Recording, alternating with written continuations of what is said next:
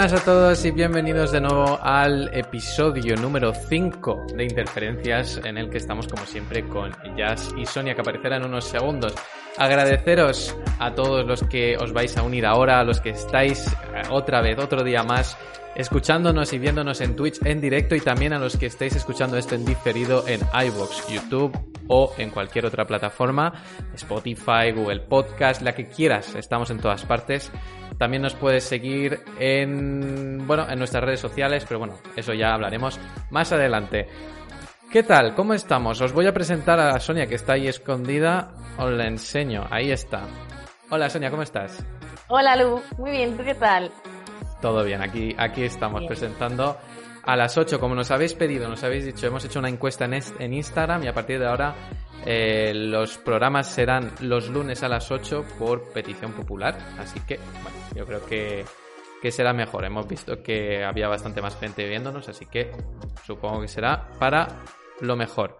¿Y tú, Jazz, cómo estás? ¿Qué tal el fin de semana? Bien. En general. Bien. bien, bien, muy bien. Bien, me gusta el resumen. Mejor bien que mal. Nos, eh, bueno, ya tenemos a nuestro primer viewer, Sofi, eh, Sof, perdón, eh, que, que, se ha cambiado el nombre. Hola, Sof, ¿cómo estás? Bien, pues vamos a empezar. Eh, bueno, como siempre, empezaremos con las noticias. Vamos a darle pie y paso a Sonia Faura, a nuestra amiga Sonia, que nos va a delitar con las noticias de la semana. Sí, hoy os traigo noticias y buenas noticias. Ya sabéis que a mí me gusta investigar las buenas noticias, porque ya que es lunes, qué menos que empezar con algo bueno, ¿no? No vamos a empezar con malas noticias ya que empezamos la semana. Así que, bueno, pues claro. Así que bueno, pues nada, la primera noticia es que eh, Pfizer, no hace falta que explique qué es porque lo sabéis y la compañía de sobra, ha anunciado una píldora antiviral que evita el 89% de las hospitalizaciones y muertes de pacientes COVID. Es decir, eh, si te enfermas de COVID, te tomas esta pastillita y se reduce eh, una gran cantidad de probabilidad en que vayas a estar hospitalizado o te vayas a morir. Si eres una persona, pues de riesgo, una persona un poco más mayor, no, no los jóvenes, aunque los jóvenes ya sabemos que tienen riesgo igualmente. Eh, esto dicen que no solamente se va a prescribir en los hospitales cuando vas estando malo, sino que te lo detectan y te lo tomas en casa. Entonces esto hace que eh, la sanidad pública, los hospitales estén menos abarrotados como ha pasado hasta ahora. Entonces eh, llevan haciendo estos ensayos desde el 29 de septiembre con 1.219 adultos voluntarios contagiados de Estados Unidos, Sudamérica, Europa, África y Asia. Así que bueno, buenas noticias para empezar la semana y esperamos que, que sirva de verdad esto. Esperemos que sí. Hombre, se supone que aparece que ha sido probado, como me has dicho, y, y, hay resultados. Por lo tanto, esperemos que pueda ayudar. De todos modos, entiendo que la mayoría de la población ya está vacunada. Eh, por lo tanto, será como un apoyo, eh, además, a las personas de mayor riesgo. Creo que, pues, cuanto más cosas, mejor. Exactamente. ¿Qué más nos traes? Bueno, eh, ahora os traigo, eh, hablamos ahora un poco de nutrición, publicidad, y es que se acaba eh, la publicidad de alimentos no saludables. Y esto se enfoca a que, bueno, sobre todo, esto es a que al, al horario infantil, a los menores de 16 años, porque lo que se quiere, mm, lo que se pretende desde el Ministerio de Consumo es que se reduzca el número de niños con sobrepeso u obesidad, porque uno de cada tres niños en España lo sufre.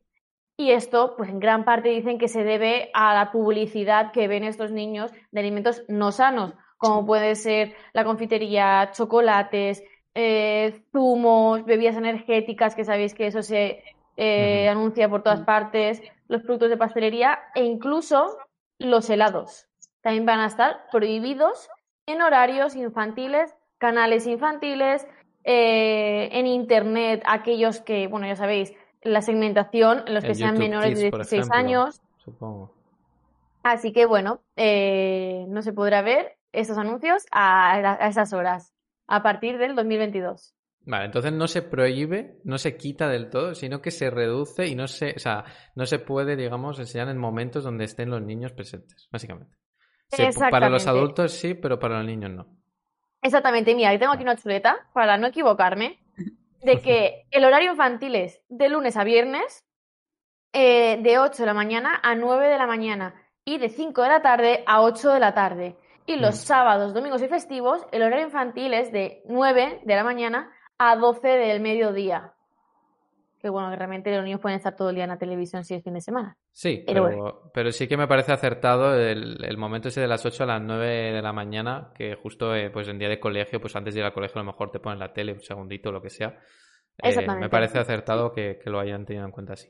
Perfecto. Pues me parece una buena noticia. Creo que, o sea, al final todo lo que no sea sano es bueno que se regule, digamos, de, de alguna manera. Sí, porque al final, si nosotros lo vemos, eh, somos conscientes de que eso es malo o eso es bueno. Pero los niños no. Los niños no lo saben y al final, eh, aunque no son los padres, se ponen al kiosco de la esquina y se lo compran, ver, por ejemplo. sí, pero al final también es cierto que son los padres Sí. los que lo acaban comprando normalmente. O sea, en casa sí. quien trae los, los Kinder y, y las patatas y las cosas normalmente son Mm. los padres que van al supermercado. Más que Sí, los pero niños los que han niños les aprendido a insiste. conducir. Claro, yo estoy con Sonia, que, que si el niño no te insiste, no te insiste, a lo mejor tú no Sí. ni siquiera te lo planteas. Sí. Entonces el niño en vez de, pedirte un Kinder te pide una fruta, pues, pues igual le compras una fruta. Claro. Bueno, es más O- barato también. O un Kinder de vez en cuando y no tan asiduamente. Pero bueno, esta es la noticia Sí. y a ver qué tal va. Eh, ahora voy a traer una noticia fan, que ya sabéis que a mí cuando hay noticias así de esas que me gustan de ser fan, las digo. Y es que Harry Potter cumple 20 años. 20 añitos o añazos, como queréis decirlo. Me Pero duele, es que me quema. el 12 de noviembre de 2001 salió Harry Potter y la piedra filosofal en los cines. Claro, pero hablamos del cine, vale. Claro, claro. vale. Y para celebrarlo, eh, este fin de semana, los días 12, 13 y 14, va a estar Harry Potter y la piedra filosofal en los cines de toda España. Así que bueno, los fans que nos están escuchando pueden celebrarlo en el cine perfectamente. Yo como dato, como dato, Harry Potter y la piedra filosofal fue la primera película que, que vi en el cine al llegar a España. O sea, fue el- la primera vez que, no, en mi vida, la primera vez que fui al cine fue para ver Harry Potter y la piedra filosofal, que obviamente no entendía absolutamente nada porque, claro, estaba en castellano y, y yo no, yo no entendía castellano en aquel entonces. Pero, pero la disfruté y me acuerdo perfectamente y, y fue, fue un buen momento, la verdad. Una película Pues- que creo que todos tenemos ahí en el recuerdo. eh, y si, bueno, y si no eres fan, que me esté escuchando y me esté viendo, si no eres fan o no has visto nunca esta película, póntela ya. No sé qué esperas. Si no eres fan, no sé por qué no lo eres. Básicamente. Sélo. Por Pero favor. bueno, era una oportunidad. Perfecto. Y bueno, la última noticia que os traigo es que eh, los que conocéis los eSport o los que no los conocéis, tenéis que saber que la transmisión de estos videojuegos y deportes electrónicos atraerá a mil millones de espectadores para 2025. Y es que, bueno, eh, hace unos días fue el Mundial de Clubes de League of Legends, que se ha registrado más de 174 millones de horas vistas en todo el mundo, desde que empezó el pasado locura. 5 de octubre. O sea, una pasada. Y en algunos momentos fue seguido por más de 4 millones de espectadores. Eso sí, en la mayor parte fueron de la región asiática, pero vamos, una locura igualmente. Así que bueno, un estudio calcula que el sector se va a revalorizar un 70% en los próximos cuatro años y que el liderazgo de espectadores pues será, como he dicho, la región asiática. Más del 50% será de estos, de estos países. Vale. Aunque es verdad que en España se está, o sea, España en Europa está bastante avanzada en tema de, de eSports y, y cada vez se ve, bueno, también con Nipai estaba ayudando mucho a que se visibilice y, y demás. Y de hecho, a- ayer anunció a los primeros, mm, las primeras personas a entrar, a, adentrarse en el nuevo equipo que tiene con, con Piqué. Eh, o sea que bueno, que, que están empezando a, a mover bastantes cosillas y, y la verdad es que a mí me, que me gusta mucho el tema. De hecho, luego hablaremos un pelín así de pasada del tema, eh, me parece increíble. O sea, para el alma friki que tengo, me parece muy guay. No sé qué te parece a ti, Jazz. Eh, ¿A ti te sueles, sueles ver, sueles jugar, sueles...? Eh, me gusta jugar, pero no soy muy... O sea, sí soy fan de los eSports, pero no fan rollo fan, fan. Es que no tengo tiempo. Ya. Entonces intento, intento seguir un poco, pero tampoco es que tenga un... En su momento, algo sí que veía, pero ya me lo dejé bastante de lado. Me gustaría reengancharme, ya que pues al fin y al cabo es un tipo de deporte, sport. Sí. pero, pero vamos, en algún momento, igual cuando tenga más tiempo. Allá cuando tenga 80 años, pues os comento. cuando estemos jubilados, que no, seguramente. Pero... ¡No! ah. Ah. Pero Bueno, que pues probablemente nuestra la generación de nuestros hijos, que no tendremos, pero bueno, lo que serían nuestros hijos, eh, se va a criar más viendo mm, cosas Sí. de esports, me refiero, que el fútbol, ¿sabes? Entonces eso me parece súper interesante. Yo creo Súper que interesante. cada vez, cada vez va- vamos a ir a más y Mm. que yo creo que es un, el entretenimiento del futuro. No significa que vaya a reemplazar 100% a los deportes, creo que tienen, cada uno tiene su lugar, pero obviamente, tal y como hablábamos también de, de- de otras cosas, del periodismo y, y de la tele, que ahora obviamente se está empezando a reemplazar por, por, por Netflix y por otra, otras formas de entretenimiento. Creo que ahora pues se estará nivelando. Antes el fútbol y otros deportes acaparaban obviamente la mayoría de, la, de, la- de los espectadores y ahora que hay esta nueva realidad que está empezando en, en Asia más porque ahí están como más avanzados en el tema, pero eh, creo que ahora después se está un poco nivelando y está apareciendo esa nueva eh, oleada de- bueno, esa novedad, ¿no? Esa, esa tecnología y esos eSports que están acaparando las horas de visualizaciones. Veremos lo que nos depara el futuro. ¿Algo más, Sonia, que nos quieras contar? De noticias hasta aquí. Esas son mis aquí. noticias Va. por. Pues hoy no te vayas, hoy no te vayas, Bueno. que hoy queremos que te quedes un poquito más. Porque si os acordáis, hace unas, eh, unas semanas, creo que no sé si fue hace dos o tres semanas, hablamos de periodismo, hablamos de grupos, de grandes grupos, de, de, de, media, de, o sea, de A3 Media, de Mediaset, creo. Eh, hablamos de todo este, mm, o sea, de todo el periodismo en general y obviamente, obviamente, ¿cómo íbamos a hablar de periodismo sin tener a nuestra querida periodista, a Sonia, que está aquí, que nos va a poder eh, traer luz sobre el asunto y cosas seguramente que hayamos dicho que no fueran eh, exactamente exactas, ¿no? Sí. Dinos, Lo voy a Sonia, intentar, lo voy a intentar, primero, sí. eh, bueno, para recapitular, hablamos de grandes grupos, como acabo de decir, y también eh, de las formas de que tenían los propios periódicos de sacar dinero y de, de- pues eso, ah, bueno, vas a tener que, que darle a la, a la cámara porque ya no se te ve. Pero sí, eso, que de, la, de, de las formas que tenían de, pues, de conseguir fondos, de, de ganar eh, dinero en general, ¿no? De sus- sustentarse, esa era la palabra que estaba buscando. Entonces, si puedes explicarnos un poco. A ver, explico. Os escuché un poco hablar de- del tema y no estabais del todo equivocados, pero vamos, voy a arrojar un poco de luz al asunto, como tú has dicho antes, Porque no voy a decir que habéis dicho mal las cosas, porque no habéis dicho mal, eh, pero vamos a, a desarrollar un poco más a fondo. Hay muchos grupos de comunicación en España, pero sí es verdad que son como cuatro más o menos los que son los grandes. Eh, todo el mundo conoce a tres Media y Mediaset. Ujú. Hablamos de A3 Media, eh, la otra vez, bueno, os hablasteis desde eh, Grupo Planeta, y es que es verdad.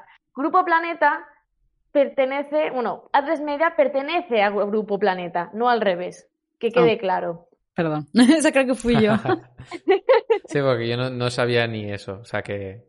Claro, pues Grupo Planeta eh, tiene, bueno, no voy a decir un imperio, pero porque no lo es, pero tiene muchísimas cosas de, lo- de comunicación que al final tiene eh, los cursos, tiene eh, los medios de comunicación, que en este caso es A3 Media, que dentro de A3 Media está Antena 3 y La Sexta, que eso también quiero pararme un poco en este punto en el que eh, un medio de comunicación es- se conoce un poco por las ramas ideológicas que pueda tener, eh, por a tirar, cómo lo enfoca, eh, porque así atrae a ciertas personas.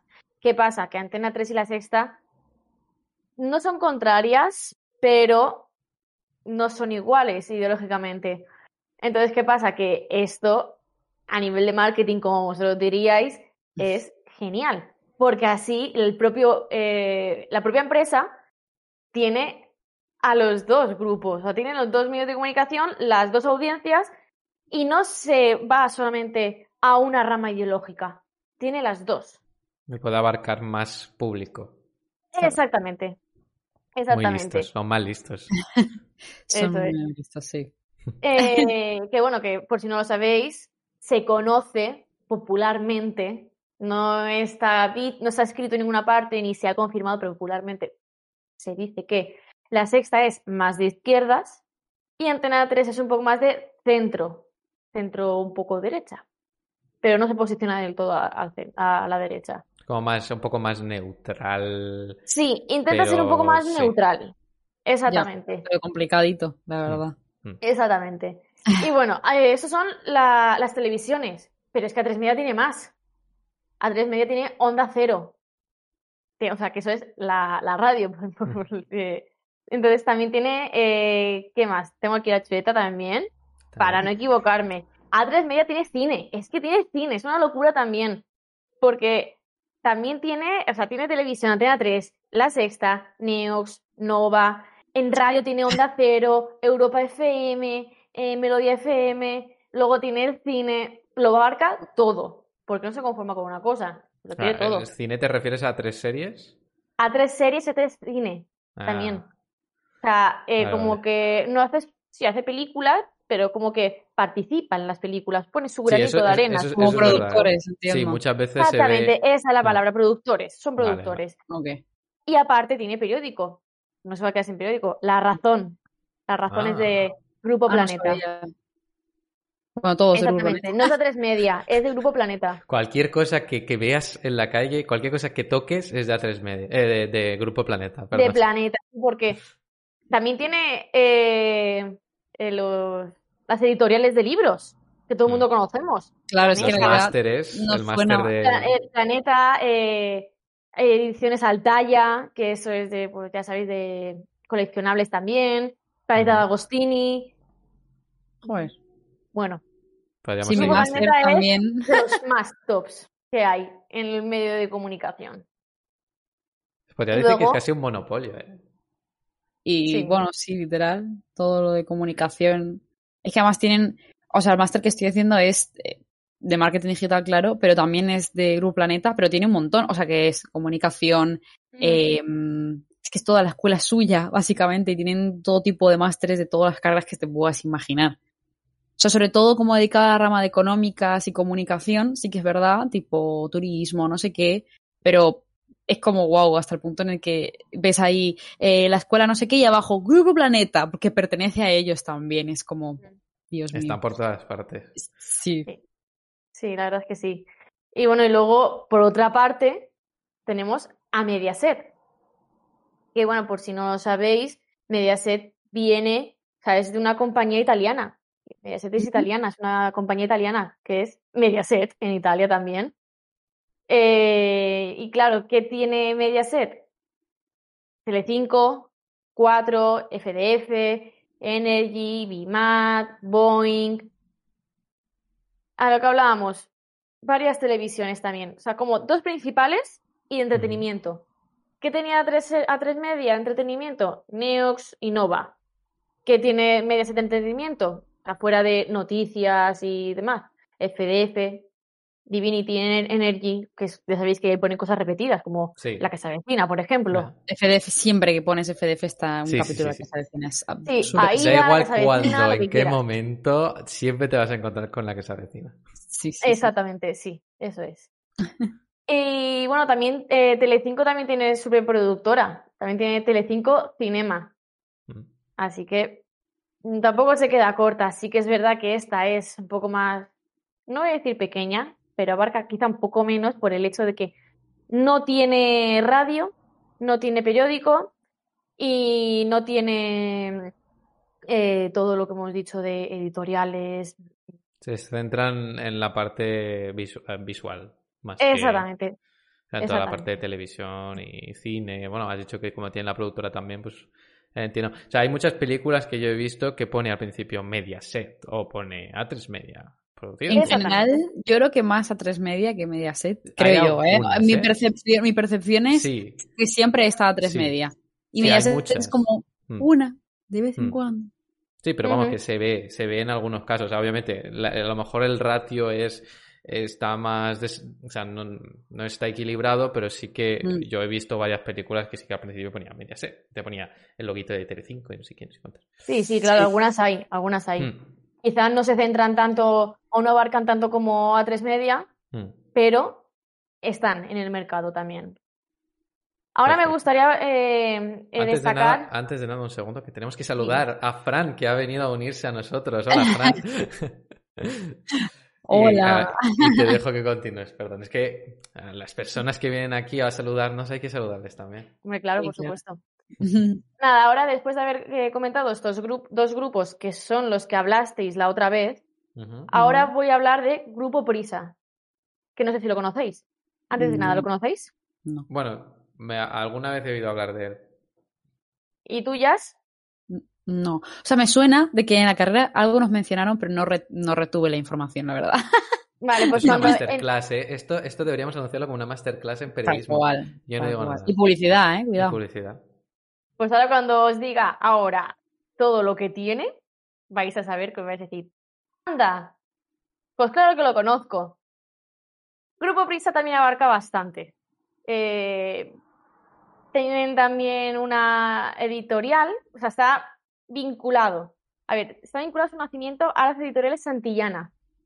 Mm. Y tiene, bueno, periódicos. Tiene El País, tiene Cinco Días y, luego revistas. Claro, estaba pensando yo que más en las revistas, la Cinemanía, la Rolling Stone que ya no la hacen, pero era de ellos. Y bueno, la- las editoriales Santillana. Y ahora pasamos a la radio. La radio tiene Cadena Ser, los 40 principales. Y entre los 40 principales, pues está los 40 Classic, los 40 Urban, los 40 no sé qué. Cadena Dial, Radio Olé Mm. y. Radio Ole. Ole, sí, sí, sí, sí. sí, Radio. Está Y bien. bueno, Sí. eh, también fue propietaria, ahora ya no, pero fue propietaria de Canal Plus. Hasta 2016, Grupo Prisa pertenecía también, bueno, tenía a Canal Plus. Joder. Pues sí que tenía cosas así. Sí, sí, sí, sí. Pues nada. Y ahora, Pues sí. antes, ahora después de esto, y porque joder, es verdad que, o sea, se ve que podríamos estar hablando de esto durante horas. Eh, pero me flipa, o sea, primero me flipa ver que al final tú piensas que son empresas muy diferentes y a lo mejor dicen, no, pues yo me voy a, me voy a, a la sexta que me gusta más, ¿no? Pero Antena 3 no me gusta tanto y realmente son lo mismo. O sea, en, en el fondo, obviamente, el contenido no es el mismo, es normal que te guste más uno que otro porque no es el mismo y está enfocado de una manera o de otra.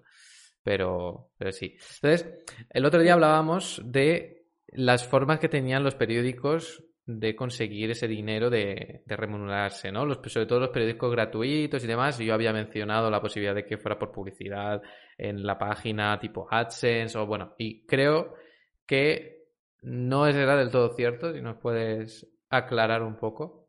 No es del todo cierto. Eh, a ver, sí que en parte tienen publicidad de ese de AdSense, como tú decías, pero no es la principal como tal, porque hablamos de los medios digitales, ¿no? Porque luego está la radio, eso es otra forma también de... de... Sí, no, hablamos de periódicos. Claro, sí, sí, Sí. pero lo que quiero decir ahora es que realmente es parecido por el hecho de que ellos, tanto el periódico digital como el periódico físico, como la radio y televisión, o sea, todo el medio de comunicación, su principal eh, ingreso es la publicidad. Viven de la publicidad. No, como, Cuando como se cae un anunciante- y... Cuando Sí. se cae un anunciante tocho, puede ser un caos para ellos. Yo tengo una duda. Dime. Dispara. Tengo una duda. Em, cuando un periódico, o sea, estoy pensando en los periódicos que tú entras y te piden suscripción para poder leer X parte de la noticia, lo que sea. Entonces, viven de anunciantes más suscripciones, o sea que yo aunque me suscriba voy a tener que seguir tragándome publicidad, cosa que a lo mejor como usuario, yo pienso a nivel experiencia de usuario, como usuario a lo mejor me molesta o como es, perdón, ¿eh? no, no, no, sé. Nunca claro, me eso es lo que iba ahora. ¿Qué pasa?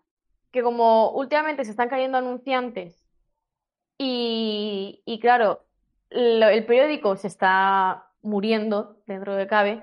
Por ejemplo, El País. El País tiene digital y tiene periódico tiene que sustentarse de algo más si se muere el periódico, por ejemplo. Tienen que revalorizar sus contenidos. Entonces, ¿qué pasa? Que lo que hacen es, eh, por ejemplo, el país son 10 noticias que puedes leer, creo que al mes. Si quieres leer más, tienes que pagar. Y creo que, si no me equivoco, sí que hay publicidad. Por ejemplo, en el país. País, en el mundo y todo esto. Pero, por ejemplo, luego está el diario.es. El diario.es no tiene publicidad. Solamente se sustenta de sus suscriptores. Solamente viven de ellos. Entonces ahí sí que no verías nada de publicidad. A ver, yo sí, o sea, yo por ejemplo, hay alguno, o sea, yo creo que en la aplicación que yo seguía, eh, yo sí que me suscribí una vez a un periódico y otra vez por error, por no cancelarla.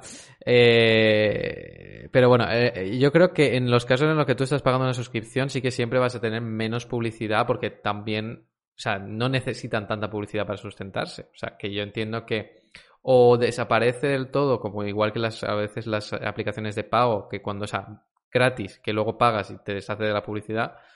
Yo entiendo que si tienen la... Lo que pasa es que ellos no funcionan como, como eso, porque no es...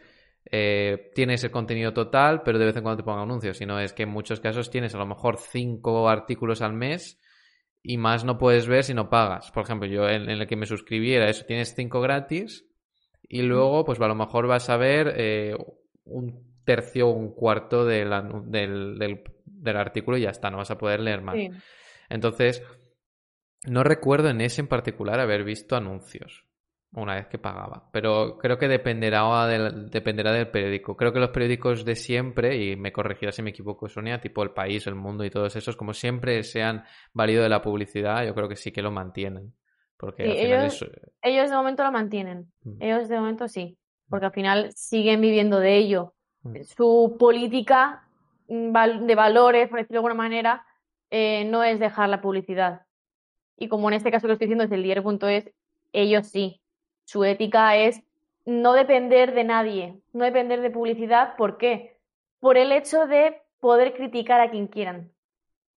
Si hay, eh, imaginaos, eh, un fraude, yo qué sé, en un supermercado, tocho, que se puede anunciar en cualquier medio, ¿qué pasa? Que a lo mejor si un medio de comunicación va a criticar ese fraude que ha hecho ese, ese supermercado, ese supermercado va a dejar de anunciarse en tu mm, periódico. va a dejar de entrar publicidad, o sea, va a dejar de entrar dinero. ¿Qué pasa? Que el diario.es ha dicho que no, que ellos pasan, quieren hacer eh, periodismo de verdad y criticar a todo el que sea criticable de verdad. Básicamente. bien. es, una, es una buena, una buena, unos buenos valores. Si luego es así y son objetivos. La verdad es que no suelo leer el diario.es, pero porque tampoco suelo leer muchos periódicos a menos que busque, digamos, algo en particular. Entonces no, no puedo jugar, no sé realmente ni, ni de qué pico sí, La verdad es que ellos sí. O sea, yo suelo leer bastante el diario.es y, vamos, han estado en juicios y de todo por haber criticado a. criticado, no. Sacar, eh, destapado casos de gobiernos y, y, y demás por haber destapado cosas y que a ellos les da igual. Porque pues quieren el periodismo de verdad. Uno de los que, por ejemplo, los eh, papeles estos de Panamá. Eh, de Panamá no, el Pandora. Lo de Pandora. Ah, perdón. el diario.es participó en ello, por ejemplo. El caso de Cristina Cifuentes con el máster lo destapó el diario.es también. ¿Pero era un máster del Grupo Planeta o no? De la rey Juan Carlos. De la rey Juan Carlos. Como ah, siempre, la rey Juan Carlos.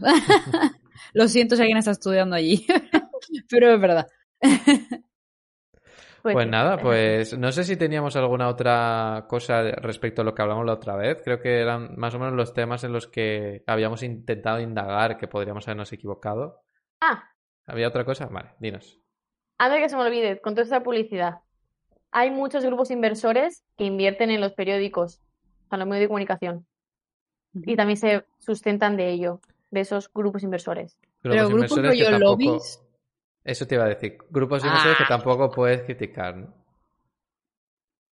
Claro, exactamente. A ver, eso es lógico. O sea, al final, si yo invierto en tu, en tu empresa, Ya, pero espero, eso- que, eh, pe- espero que hables bien de mí. Claro, es súper lógico, pero es O no hablar directamente, O si no hay algo malo. Si hay algo malo, pues no hablar. Hacer oídos sordos. Entonces, por Dice- eso, otra vez, digo el ejemplo del diario.es, más o menos para que, os- para que quede claro, son totalmente dependientes. Eh, Fran nos dice fondos buitre, por ejemplo. Bueno, dice dice- example. Dice, también hay que decir que Pandora habló también, eh, de que Pandora habló también OK Diario, lo cual desconcertó a mucha gente y ha provocado guerra entre fachas liberales y otros desinformadores. Ah, vale. Sí, a Ah, ver, he una cosa es que solo lo hablen, último, lo otra cosa es que participen en la investigación de dos años. Llevan dos años investigando. Ok, diario. Es otro tema muy largo. Eh, el que sí. podemos. Sí, es Hablaremos en de otro desin- momento. desinformación. Es Podríamos desinformación. hablar un programa de la desinformación, desinformación. que, produce Internet, las redes y todo tipo de... Bulos. Mm. Sería interesante porque podríamos también dar a lo mejor algún tip de, de- de documentación, de, de, Mm. de- o sea, de los bulos, de cómo evitar comértelo. De cosas. hecho, de hecho, no sé vosotros, pero yo sigo a, a Meta en hablando de Facebook, pero bueno, sigo a Meta en LinkedIn y una de las cosas que sabéis que, que tuvo muchos problemas fue con el, el tema de que se divulgaban muchos bulos sobre el COVID, sobre todo durante la pandemia y tal, bueno, durante Sí. el auge, digamos, de la pandemia, y me sale constantemente una publicación de Meta, ya que les sigo, de hemos limpiado nuestra desinformación, ahora no dejamos que tal, de un millón de posts, solamente tipo cinco eh, son bulos, tal, porque estamos detrás de todo este tema de información falsa y tal.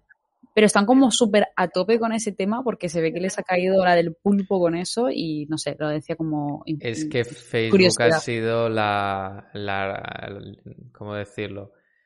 La fuente de desinformación de más bulos. De los los. Muchos nacen ahí porque hay, tienen, hay comunidades que se retroalimentan entre sí Exacto. y entonces de ahí salta a, a WhatsApp, a- y se empieza a compartir, o sea, es, es un virus, es el mal. Mm. Sí, sí. Pero, a ver, al, fin- al final, o sea, a mí no me, no me, no me importa la, o sea, las ideologías, cada, dentro de de una noticia puede haber una forma de contarla, una forma de tal, que no sea mentira, simplemente es otra forma de, de mostrar la información. Podemos estar más o menos de acuerdo, eh, Mm. da igual. Pero en lo que sí que no estoy de acuerdo, y creo que pues la mayoría de las personas, es la divulgación de falsas, eh, de falsas noticias para intentar convencer a, una a la población o a ciertas personas de algo, cuando realmente eso no es convencer, es engañar. O sea, tú Sí. no con, o sea, con una noticia falsa no, no, no convences, engañas, porque es falsa, De- sí, justo.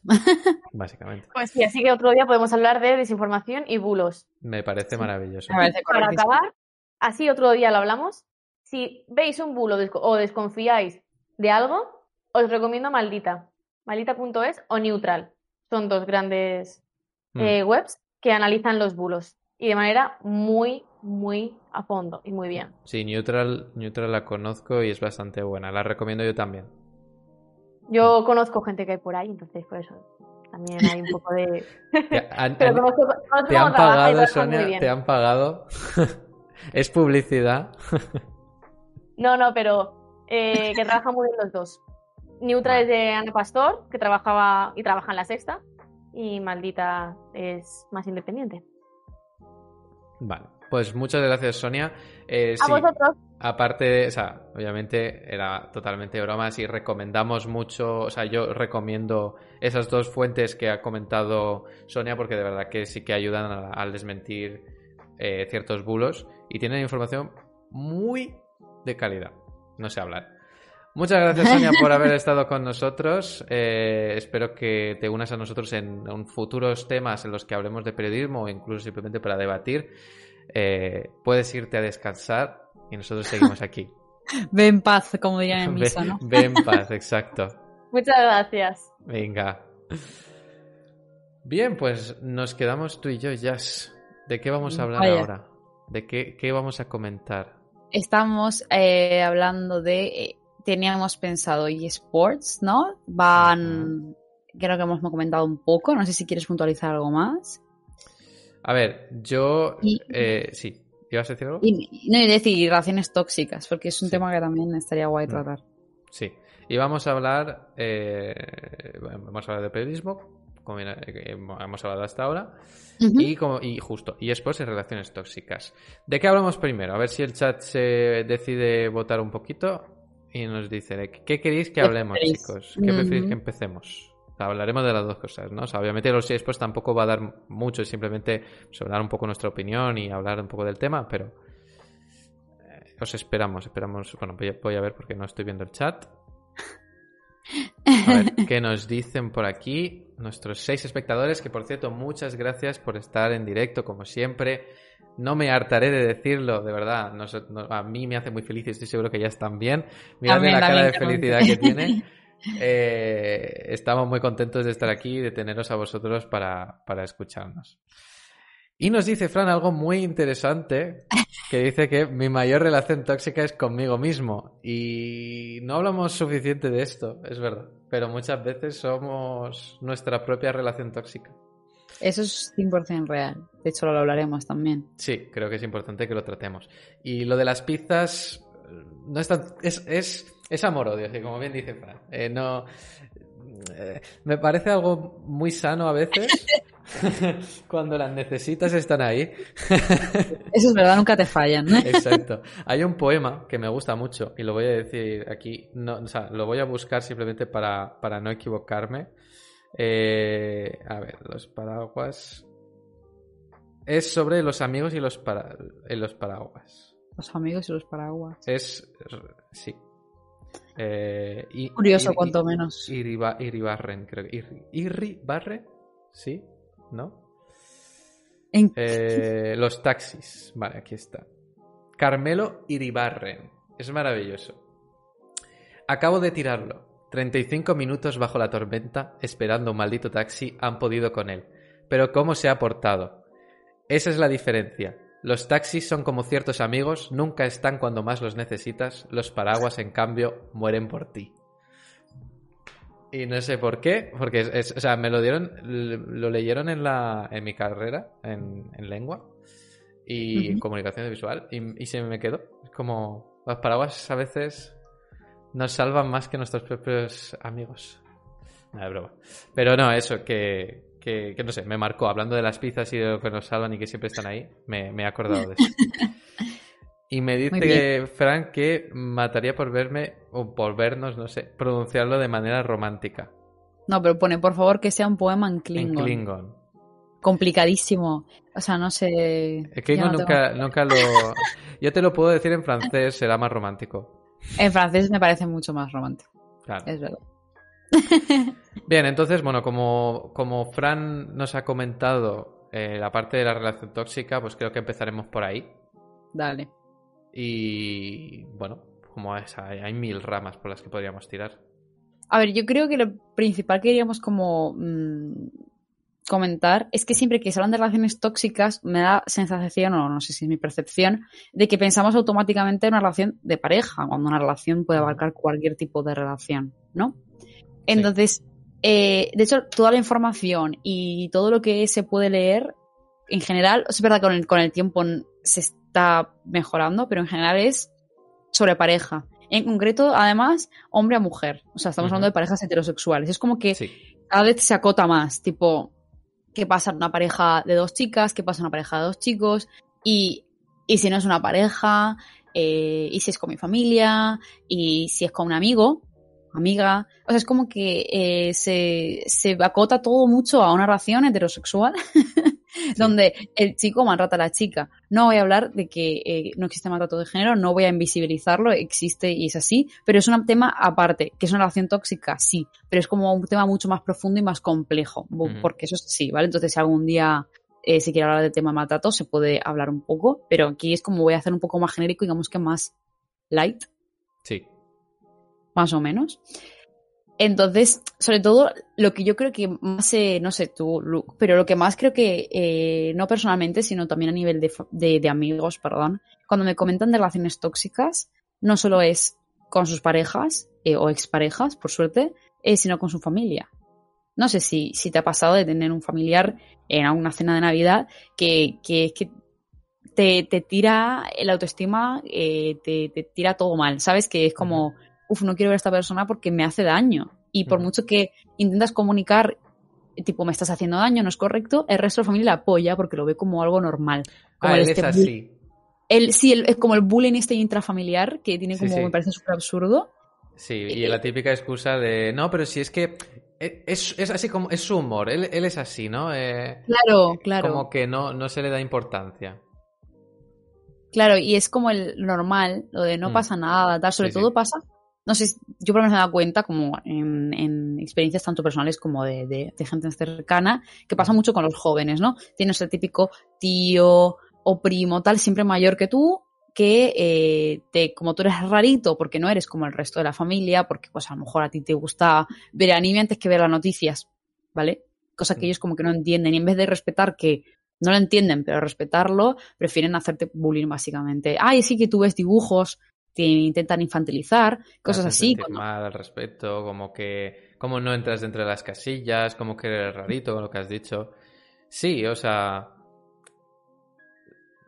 O sea, en, mayor y menor medida, obviamente, eh, y hasta un cierto punto muchas veces es sin quererlo. O sea, quiero decir, eh, obviamente es totalmente tóxico y, mal y, de hecho, o sea, yo creo que es, es, totalmente válido que tú digas no quiero esto más y te levantes y, diga, y, digamos que luches contra ello, intentes, incluso te cabres o decidas no seguir esa relación, incluso si es de familia, ¿no? Que es de hecho lo que peor se ve muchas veces. Pero si es tu familia, es tu familia, no, no puedes dejarlo de lado, ¿no?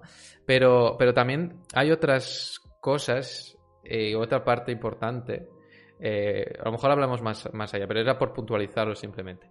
Eh, que, por ejemplo, hay relaciones tóxicas con los propios padres que a veces, a veces sí, pero a veces no, eh, no son totalmente voluntarias. O sea, por parte de los padres, o sea, que lo hacen sin darse cuenta, que piensan que lo están haciendo lo mejor posible y realmente te están jodiendo la vida.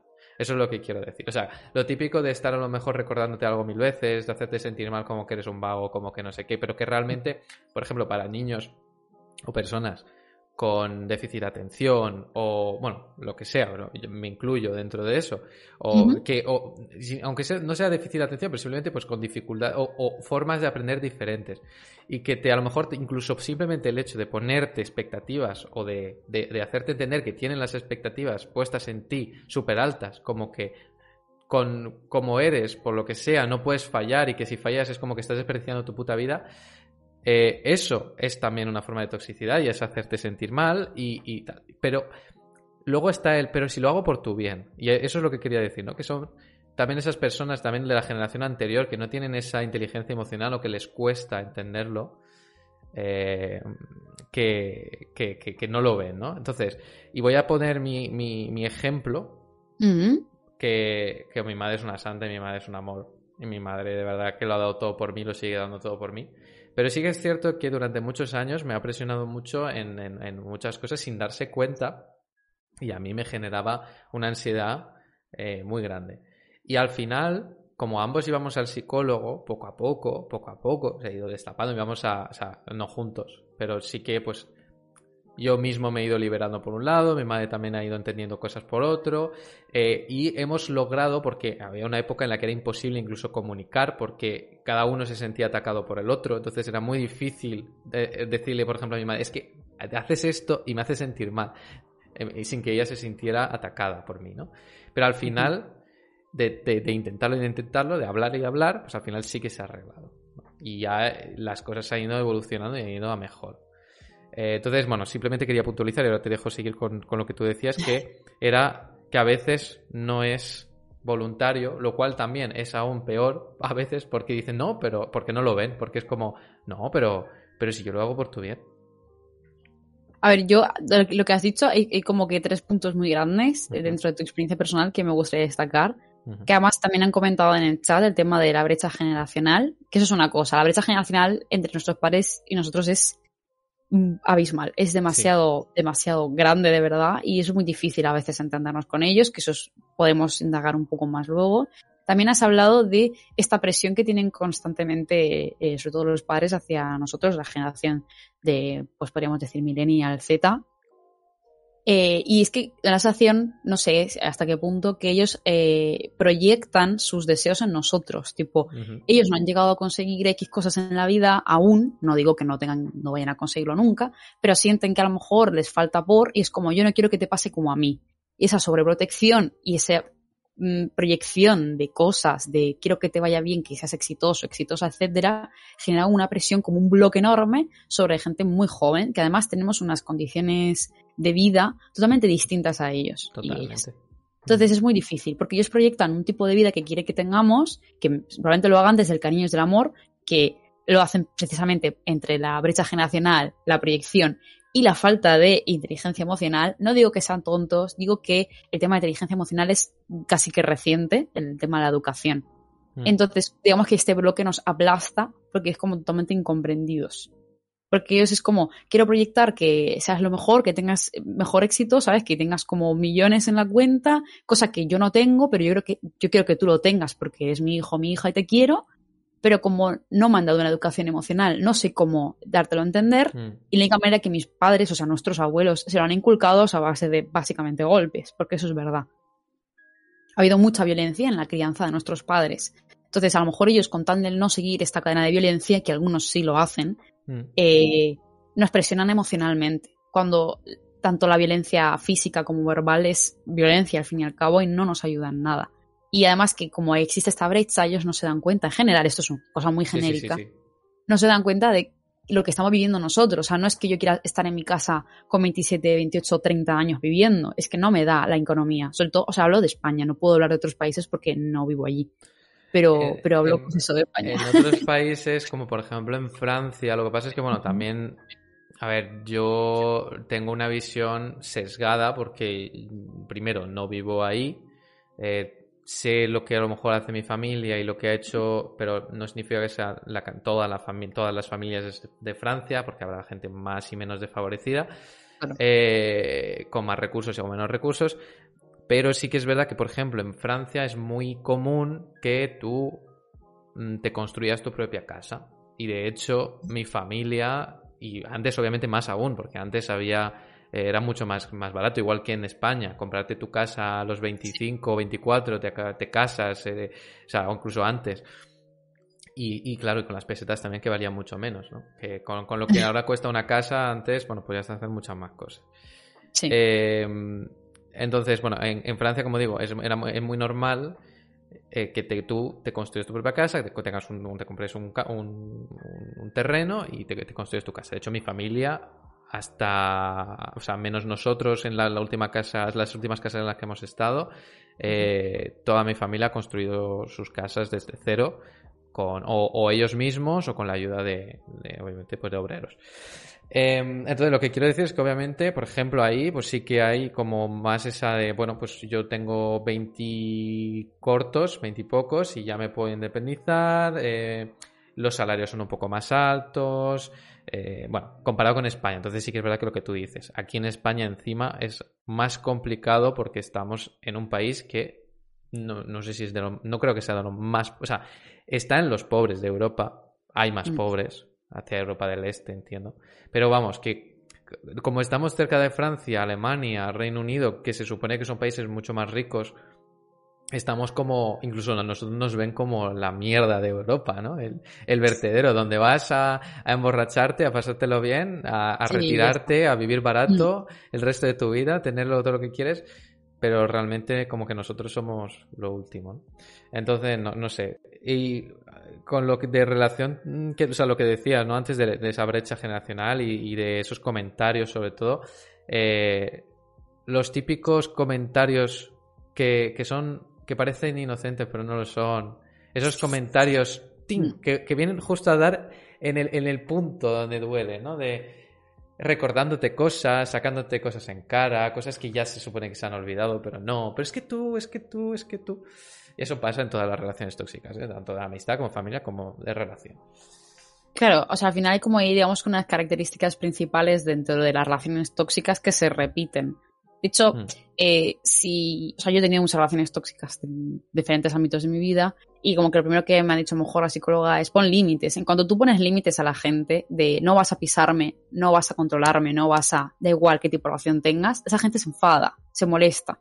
Sí. Porque no está acostumbrada a que le pongas límites. Es como, uh -huh. yo he hecho contigo lo que me ha dado la gana siempre, tú has respondido, has sentido, sí, sí, sí, sí, y en cuanto le dices, mira, no, por aquí no, esto me hace daño, comunicas y dices, por aquí no, no voy a pasar, porque no, porque no me da la gana, porque estás en todo tu derecho de decir que no, esa gente se molesta. Es como una forma, es como un detector de relaciones Se molesta.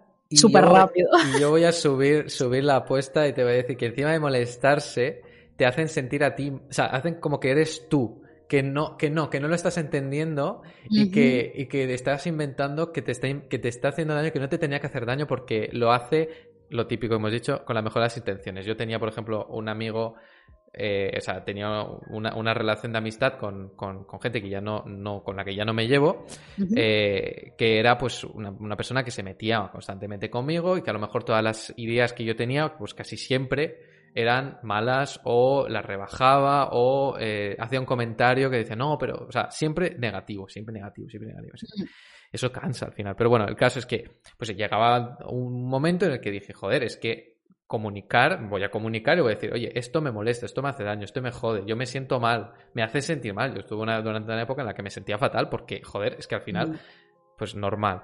Y, y esa persona, pues en vez de decir, ah, hostia, lo siento, no me he dado cuenta, era de, pero qué tonto, no digas eso, si, joder, si sabes que yo soy tu amigo, ay, no seas tonto, ¿no? Eh, tipo, invalidando totalmente los sentimientos que podía tener, incluso a lo mejor cabreándose o picándose de decir, que, ¿cómo, te, cómo, cómo osas decirme eso, no? Decir que, que, que, que te estoy haciendo daño. sí, claro, sí, claro. escuchar. Y si encima le, te intentan hacer sentir culpable a ti, como has dicho, sí, o sea, exacto. como no me entiendes, te lo digo por tu bien, te claro. lo digo porque te quiero, me comporto así. Es mi forma es mi de ser. Claro, es mi deber como amigo, como padre, como madre, como pareja. Eso es muy típico de tenerte sí. como ahí, sobre todo el, el, no sé si te pasa, pero yo como que veo muy común el infantilizar tanto a ti como sí. a tus sentimientos. Sí, sí. Tipo, pero es que yo soy mayor, yo soy más maduro, más madura, yo veo las cosas mejor, eh, yo tengo una habilidad, mm, soy más perspicaz que tú, entonces entiendo las cosas mejor. Es como Cuando que seas mayor lo entenderás. Sí, me pasa que es que además si me pongo a recordar todas las relaciones tóxicas que he tenido, de alguna manera me han hecho sentir pequeña.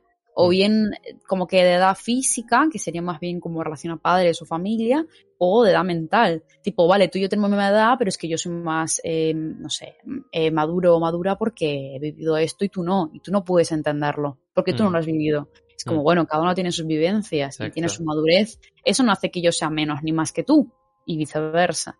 Entonces, Al contrario, es bueno que eh, a lo mejor esa persona sí que dé su, su, opinión, pero que no te invalide lo que tú tienes. Y al final también claro. cada uno tiene que aprender de sus propias experiencias.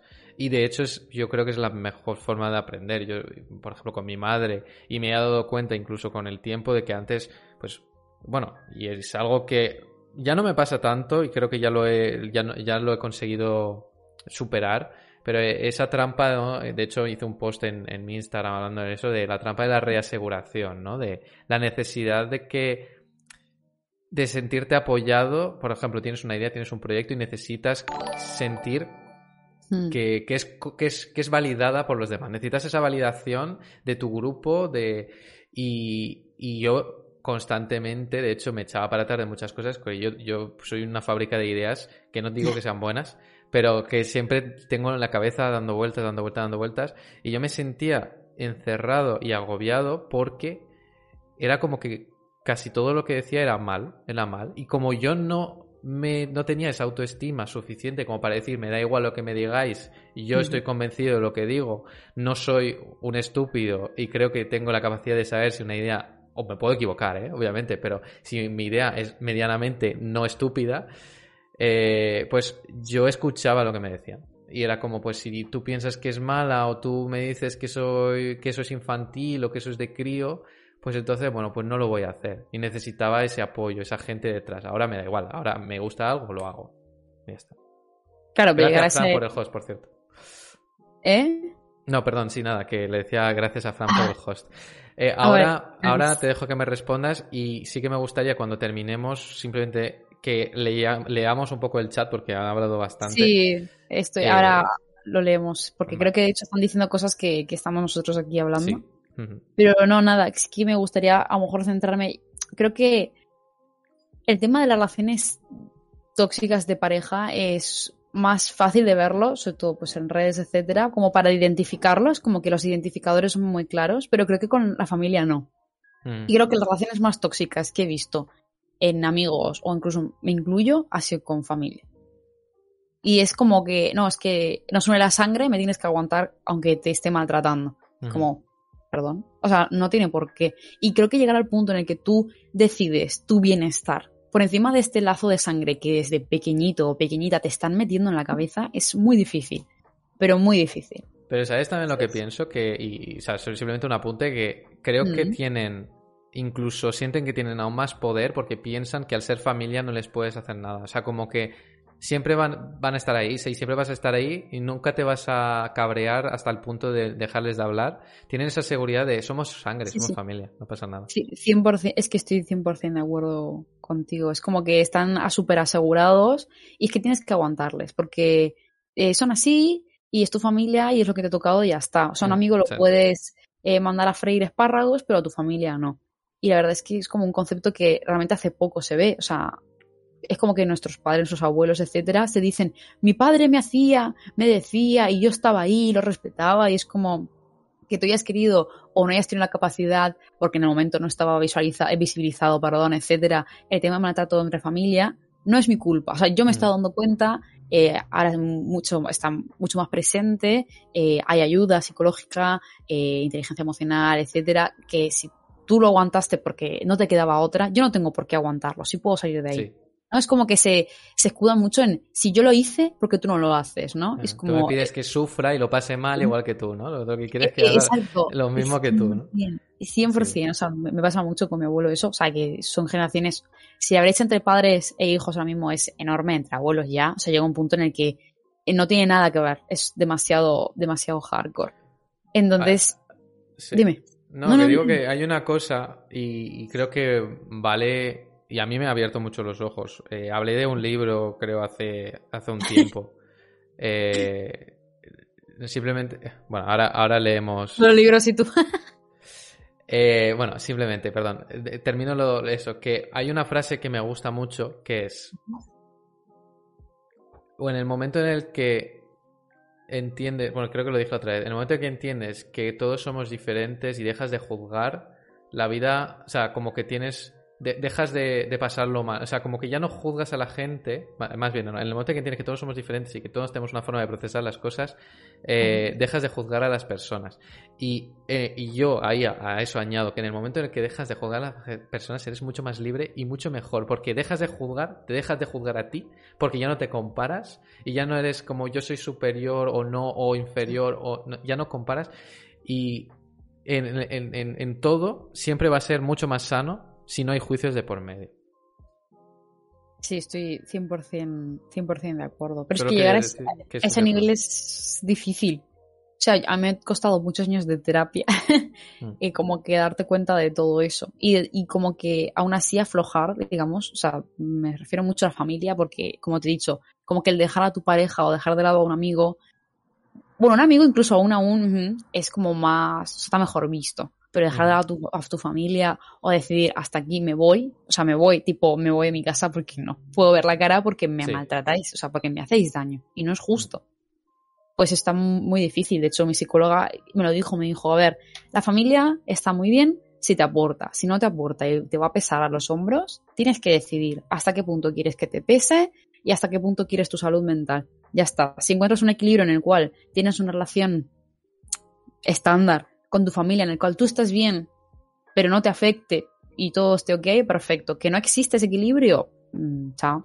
Tal cual, ¿eh? O sea, tal cual. Sí. Yo lo que decía de juzgar eh, por ejemplo, lo digo ahora mismo, porque te, libera de, esa presión y de ese odio a lo mejor que tienes, que puedes tener dentro. Eh, yo, mi padre no, nunca ha estado ahí. Bueno, mi padre hoy en día, o sea, mi padre ha muerto, mi padre falleció hace unos años, dos, un año, el año pasado, justo. Em, y, nunca ha estado, nunca estado ahí. y a pesar de todo, cuando falleció, yo, o sea, no, le, no, le, no le quise tener rencor. Y de hecho, incluso entendí algunas cosas sin justificarlas porque no se portó bien. O sea, mi padre no hizo las cosas bien, no las ha hecho bien.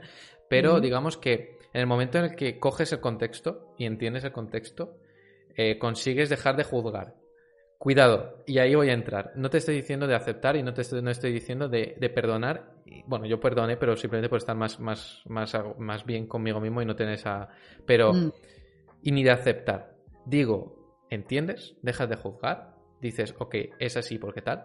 Pero no tengo por qué aceptarlo. No tengo por qué aceptar lo que está pasando. Porque, igual que tú a lo mejor no es tu culpa y simplemente esa es tu responsabilidad, pero has llegado hasta aquí por una relación, unos motivos, una enseñanza, unos factores del entorno, lo que sea que te haya pasado en tu infancia o lo que sea que, que haya en brecha generacional. Pero no por ello yo tengo que aceptar lo que tú me estás infringiendo a mí. Y en el momento en el que dices, vale, yo no te juzgo a ti, no, no te tengo odio, entonces también tú estás mejor, y dices, pero yo hasta aquí. Y yo, por ejemplo, cuando en momentos en los que yo he estado fatal en mi casa, pero no, no, no porque hubiera mala situación, sino porque me generaba mucha ansiedad, yo había días que me quedaba a dormir en el coche. Yo, no, yo me quedaba fuera de casa y dormía en el coche. Y, y no, me, no me arrepiento de ello. Y creo que eran las decisiones que tenía que hacer. Y a lo mejor mi madre se rayaba, mi madre tal, y a veces... Pero fue un momento en el que decidí cuidarme a mí, porque es que si no, iba a reventar. Hiciste bien, ¿eh? La salud mental, súper importante. Pero no es fácil. Y fue mucho. Y, entiendo, y entiendo que necesites, o lo que tú me dices, que es algo muy difícil. O sea, son años y años de terapia muchas veces. O sea, mi, mm. mi, situación no tiene nada que. O sea, mi situación realmente yo tengo, tenía una familia. O yo tengo una familia cariñosa y, o sea, que harán. La cagarán con cosas, sí, como todos, como yo la cagaré seguramente con mis hijos en algunas cosas porque me equivocaré, pero no, no, no, son malos. Eso es lo que quiero. No, o sea, no, no, hay, no hay nada malo detrás. Entonces, pero hay otros, otros casos que son mucho peor que yo y obviamente son mm. más complicados. Claro, eso depende de la situación individual, claro. Y vamos a eh, ir un poco el chat porque si no, no vamos a poder. También quería comentar, chicos, bueno, gracias por estar aquí en directo. Tenemos, os, quiero pedir una cosita que nunca, nunca os pido nada, pero somos siete espectadores y si, aunque sea cinco de vosotros comentaseis en el chat a la vez, estamos intentando llegar a, ser afiliados en Twitch y nos viene bien que comentéis. Necesitamos que cinco personas comenten a la vez. Así que, bueno, eso. Si nos decís, aunque, aunque sea saludarnos para saber que estáis ahí, nos hacéis muy felices. Y sí, ya si quieres leer el chat. Voy a, voy a mandar algo por el chat, a ver, espérate. Voy al directo. One, dame one. Bueno, pues entonces mientras tanto voy, voy leyendo yo. Sí, voy leyendo todo. Podemos celebrar el, el, C2 de Klingon de, de Fran y empezamos. Eh, a ver, ¿qué me dice? So, Sof dice: A mí me pasa con mi cuñada. Siempre encuentra algo para echarme en cara y mi hermano le da a ella la razón. Eh, le regalé a mi cuñada un body para el bebé y ella se pensó que era su regalo de cumpleaños. No me dio ni las gracias y me lo echó en cara. O sea, ah. le, un body, ¿le regalas un body pequeñito para un bebé y se piensa que es su regalo de cumpleaños? No, sé si me ha quedado claro, ahora no, nos comenta. Sí, no, lo aclaras por sí, que yo tampoco lo entiendo. Nos dice Fran, y encima justificar con es que somos familia, la sangre no tiene, no hace lazos de afecto. Totalmente de acuerdo. Y hay una frase que, me gusta, que es los amigos son la familia que elegimos, porque es eso, la familia no la podemos elegir y lamentablemente a veces eh, nos pasa factura. Eh, si no sé si quieres leer tú también alguna que otra cosa. A ver, luego dijo Sof, eh, en Finlandia los jóvenes eh, al empezar la universidad se independizan de los padres. Esto, aparte de que obviamente me creo lo que dice ella, eh, me refiero a que estaba pensando en cuando estaba yo en el instituto, cuando tenía, no sé, 16 años, vino una chica de intercambio de Finlandia y se quedó tan sorprendida por la situación tan precaria de los jóvenes y yo tenía 16 años, o sea, te cuento que ahora tengo 24, que eso hace casi, bueno, que hace ocho años. No voy a decir diez que me siento muy mayor. Pero, pero claro, y me acuerdo que me senté con ella y me dijo, es que yo voy a cumplir 18, la chica era mayor que yo obviamente, y me voy a mudar con mi novio a enfrente de casa de mis padres. Tipo, ya estaban viendo la casa. Pero eso en el instituto. sí, sí, o sea, ella tenía 18, o sea, que iba a pasar a la universidad. ¿Vale? Pero era de intercambio, no sé por qué en qué momento de la vida, no me acuerdo cómo nos cruzamos, porque yo era menor que ella, pero ella me lo comentó de, no, es que yo estoy buscando ya la casa para mi novio, ya la tengo decidida y va a ser pues enfrente de casa mis padres, porque pues se ve que viven juntos, o sea, como que son una cultura así, entre comillas, familiar, no lo sé, ¿eh? no lo tengo claro. Pero me dijo eso, y es como, yo pensé, o sea, yo dentro de dos años, que es cuando tenía la edad de ella, digo, no, se me ocurre ni de broma comprarme una casa. O sea, es como que no tengo la posibilidad. Sí. No están mis planes. Y ella estaba pensando en, voy a entrar a la universidad y como entro a la universidad, me voy a mudar con mi pareja. Y yo como, yo tengo que elegir entre si me pongo a trabajar para poder independizarme dentro de años o si estudio, después de estudiar me pongo a trabajar y luego ya si eso. O sea, ya no es solo independizarte, sino te vas a comprar una casa. O sea, aquí pensamos en vivir de alquiler y estamos tipo, madre mía, que pagar el alquiler. O sea, no se nos ocurre ir a, comprar. O sea, es como que. aún así, aún así tenemos metidos en la cabeza que ¿Se ha vuelto a desconectar? ¿En serio? Aquí dice, sigue bugueado. Pero a ver, te voy a recargar. Pero, ah, no, no, no, parece que está funcionando. recarga, chicos, recargado. Eh, yo voy a mirar a ver si está todo bien. No puede ser, problemas del directo, como siempre. Ya. A ver. Yo lo veo bien. Yo acabo de entrar y lo veo correcto. No, eh, nada, simplemente, era puntualizar eso, que, es como que, como tú decías, eh, para Europa, España es el basurero, básicamente. Entonces es un poco complicado. Y me encantaría seguir leyendo el chat. Sí, seguimos. Pero no puedo, porque ah. no tengo el chat delante. Vale, pues lo sigo leyendo yo. ¿Dónde nos hemos quedado? ¿Dónde nos hemos quedado? Nada, justo cuando Sof habla de tema de Finlandia. Finlandia. Que a mí me gusta enrollarme. Sí, y me dice, me dice Sof, no, pero siempre es interesante. A mí me gusta que nos enrollemos con cosas de. que, nos vayamos por las ramas, que al final es, lo interesante de esto. La lista de Fran es que cuando se tiene modelos socioeconómicos basados en ayudas sociales, los jóvenes tienden a emprender más porque pueden llegar más lejos apostando eh, aquí un joven no tiene ayuda ni para trabajar. Con suerte podemos optar a puestos de hostelería para pagar la carrera, máster o doctorado y aún se alegran porque al menos tienes trabajo. Cierto. Y encima estás estresadísimo que no puedes con, tu puta vida. Tenía mm. eh, algo que comentar respecto a lo que has dicho antes de, de lo de irnos de alquiler y tal.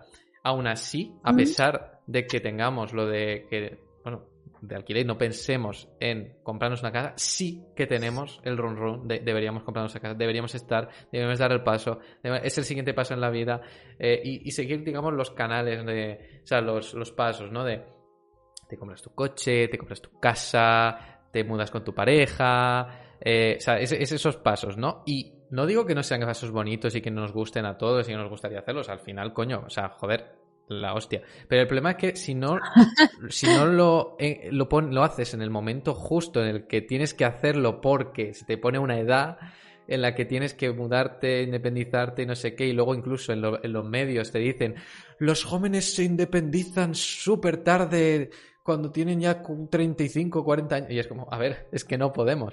Entonces, seguimos teniendo ese, esa presión, ¿no? Es lo que quería, lo que quería decir. Y creo que no hay que, hay que quitarse todo, toda esa idea de edades eh, o, normas. Y lo voy a decir, eh, por ejemplo, mm, personas a lo mejor pensarán que el hecho de dejarme la carrera, incluso pensar, o sea, era la carrera y es lo que quiero hacer, o sea, es lo que más feliz me hace, crear contenido, comunicación visual hacer cortometrajes, hacer Twitch, esto me da la vida, me encanta. Y, y aún así me dejé la carrera y es la mejor decisión que he tomado en mi vida. O sea, y a lo mejor personas me dirían, no, pero ¿cómo te dejas la carrera? Tienes que terminarla, son cuatro años, te, te esfuerzas y luego, tío, si eres infeliz, si lo estás pasando mal, a veces esas decisiones, aunque sean difíciles, porque no entran dentro de las casillas, no Sí. son las mejores.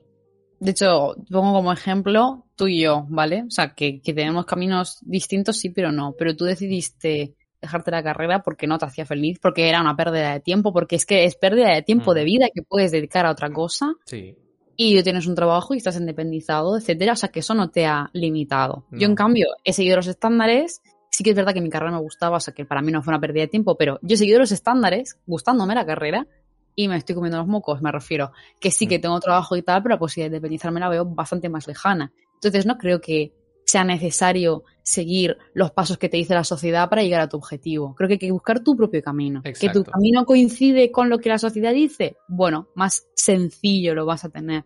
Que no, pues bueno, busca tu camino alternativo. No es fácil, ¿eh? Sí. No es nada fácil.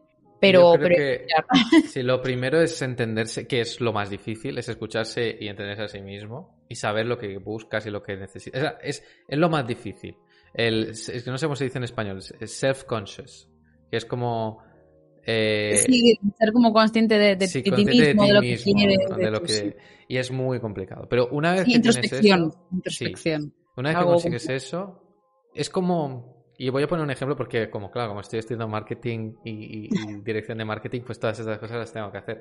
Eh, es como hacer un plan de marketing, un plan de empresa, un DAFO, eh, o simplemente, o sea, analizar todo el proyecto, el modelo de negocio para luego poder tomar decisiones. Cuando tú tienes un DAFO, tienes el, el- el plan de marketing escrito. Eh, bueno, el DAFO son debilidades, amenazas, oportunidades y fortalezas eh, de tu empresa. Tienes todo, digamos, honestamente descrito de qué es lo bueno, qué es lo malo, qué es lo que te gustaría hacer, la misión, la visión, los valores, etcétera. Una vez que tienes un modelo de negocio bien definido, las decisiones que vayas a tomar en el futuro va a ser mucho más fácil tomarlas, porque ya tienes claro en qué basarte, ¿no? En, hostia, vale, tengo claro esto, te llega un problema y sabes cómo solucionarlo. No sé si eso ha sido una buena comparación, pero No, no, sí, sí me parece lógico, la verdad. o sea que si te entiendes a ti mismo, si mañana tienes un problema, pues vas a saber que pues por esto no paso, por esto sí, por esto no. Claro, es que Sí. es un poco complicado. No, no, simplemente es complicado el... Pero es difícil. Mm, Sí, porque como que la sociedad te marca unos parámetros, unos caminos, y si no los sigues, eres un fracasado o una fracasada, y eso es un problema. Porque te, te hace... Estás como en una bolsa, o el éxito o el Sí. fracaso absoluto. Y no, o sea, hay muchos grises, no es todo blanco o negro. Entonces Mm. es muy difícil salirte de esas dos sacos y crearte tuyo propio, de yo como individuo. No, no formo parte de una masa, soy una persona Sí. un individuo que sigue hacia adelante, hacia atrás o hacia el lado que le dé la gana, porque para eso es tu vida. Ujú. Entonces, yo estoy súper de acuerdo. De hecho, hay una cosa que me molesta bastante de España, que es la titulitis, con la gente que no lo sepa qué es. Es entre más títulos mejor. Y es como sí y no. Porque cuando llega un punto que tienes más de X títulos, nadie te contrata porque estás sobrecualificado. Es decir, Total. es decir, no es que estés sobrecualificado, es que como tienes muchos títulos me vas a costar mucho dinero y no me apetece pagarte. También. Que no, que no es lo, no es lo mismo. No es que tengas demasiados conocimientos. Si tienes más conocimientos, mejor. El problema es que me vas a pedir más dinero. Y yo no Sí. quiero a eso. Quiero a alguien con tus conocimientos, pero que pagarle menos. Eso es así. Mm.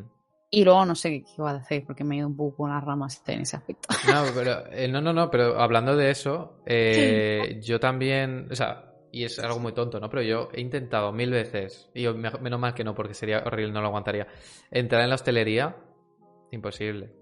O sea, imposible, porque me veían que con el simple hecho de que hubiese a lo mejor empezado una carrera o lo que sea, yo, vale, yo creo que era eso.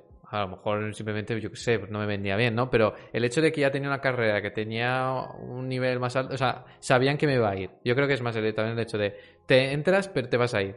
Entonces ya no te dan ni la oportunidad. Pero y si necesito el puto trabajo para poder seguir estudiando, para seguir. Y para mí hubo una época en la que me era muy complicado porque ni tenía suficiente conocimiento como para tener un trabajo realmente bueno, ni tampoco tenía, digamos, eh, o sea, No, no tenía el perfil. Y en algún momento, para intentarlo, incluso he llegado a quitarme cosas. Para- Claro. pero, pero tampoco había funcionado, o sea que, bueno, ya está. Eh, sí. Voy a seguir leyendo un poco el, el chat. Eh, sí. Nos decía entonces, Sof, eh, aparte en España con contratos precarios, a mí todavía no me han pagado el mes de agosto. Sí, suele pasar. Eh, y quéjate que encima eres una persona egoísta y desagradecida. Nos mean y nos exigen dar las gracias por mantenernos hidratados. Buena frase, es verdad. Buena frase, sí. Eh, nos dice, bueno, una cosa que no sé si se ha visto en el chat porque había una palabra malsonante, pero lo voy a decir sin la palabra malsonante. Nos decía Fran, eh, mi padre... ah, a ver, espérate. Ah, vale, sí, lo que decía... mm, Cuando, lo que estábamos hablando antes de eh, nuestros abuelos o nuestros padres que decían, mi padre, tal. Y dice Fran, mi padre, que no es una experiencia suya, sino un ejemplo. Mi padre una vez me rompió la nariz y el brazo por tres sitios y eso me hizo ser un mejor hombre y no un mm, como tú. Y así se Ya. justifica la barbarie. XD. Sí, Y verdad. Estamos de acuerdo. Estamos de acuerdo. Eh, vamos a seguir. Y no sé nada. Pon un comentario sarcástico. Eh, Ah, vale, vale, vale, vale.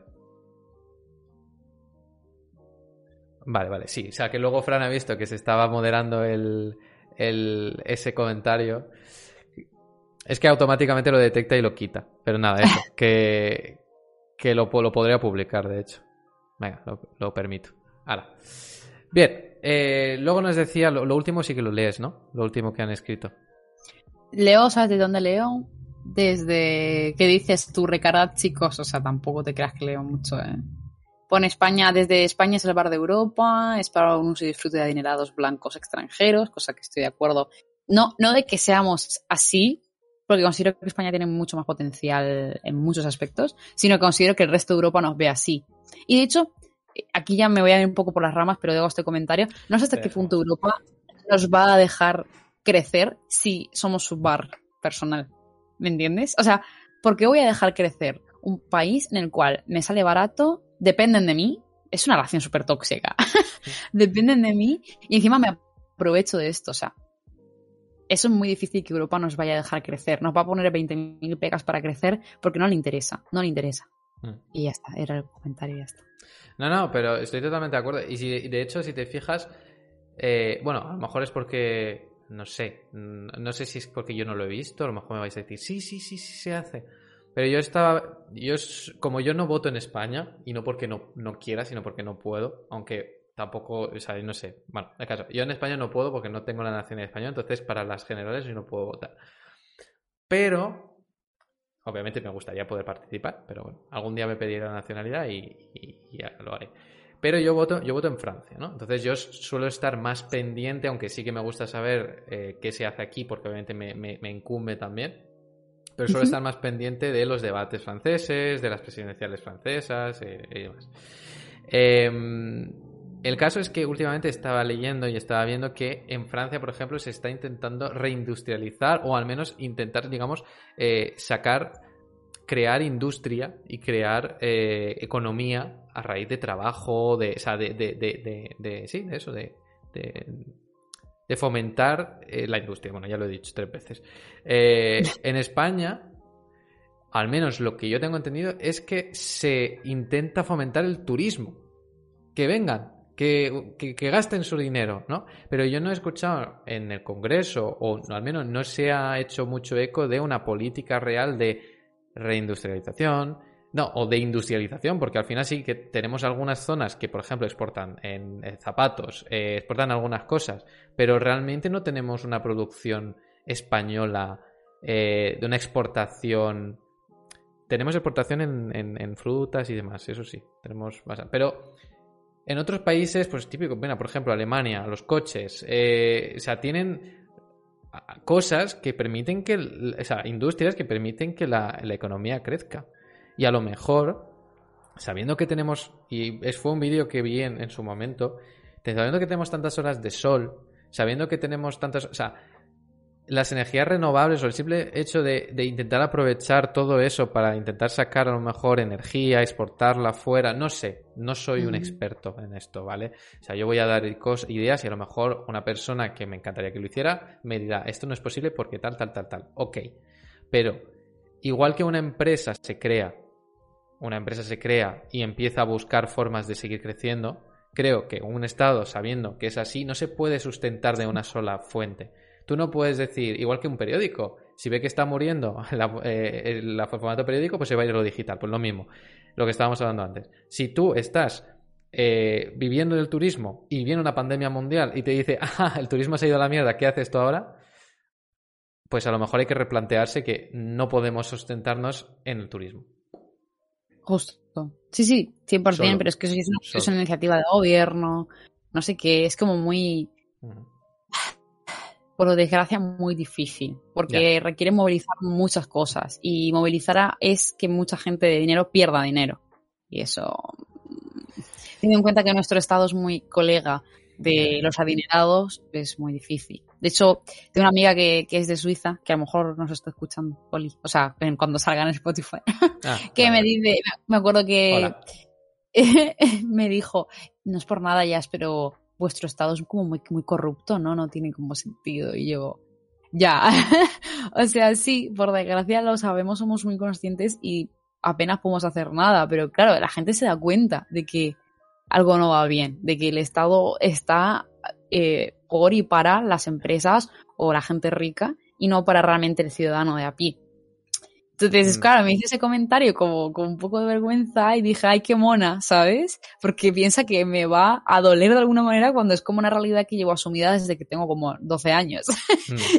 o sea que, que Es que también la comparación con Suiza, es que Suiza tiene un, una, o sea, un sistema mucho mejor o diferente, o sea, mejor claramente, pero que a lo mejor no se podría implementar lo mismo aquí por X motivos, por el tamaño, por lo que sea, pero está claro que lo tienen mejor pensado. También es verdad que eh, seguramente consigan las grandes riquezas se van ahí. Entonces también. Sí, a ver, es, un estado que nada que ver, está clarísimo. No, no puedo comparar España con Suiza ni, ni, aquí ni dentro de 50 años probablemente.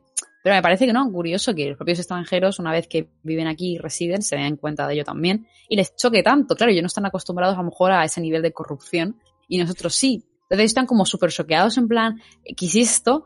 Y nos lo cuentan después como, bueno, un día más, ¿sabes? Sí, ya. un día más. claro, como que se, también se les choquea que estemos tan acostumbrados a, mm. básicamente, que nos estafen en la cara y, poco más. O sea, es que nos están estafando en la cara. Y mm. seguimos votando a los mismos que nos siguen estafando en la cara. No me digo porque me decante por A o por B o por C, si es que todo es igual. Ninguno va a acabar mirando por nosotros. Si es que me da igual el partido que me digáis. A ver, es que yo si, es que si soy sincero, incluso me alegro de no poder votar en España porque es que no sabría a quién votar. O sea, a lo mejor tendría claro a quién no votar, pero que luego igualmente...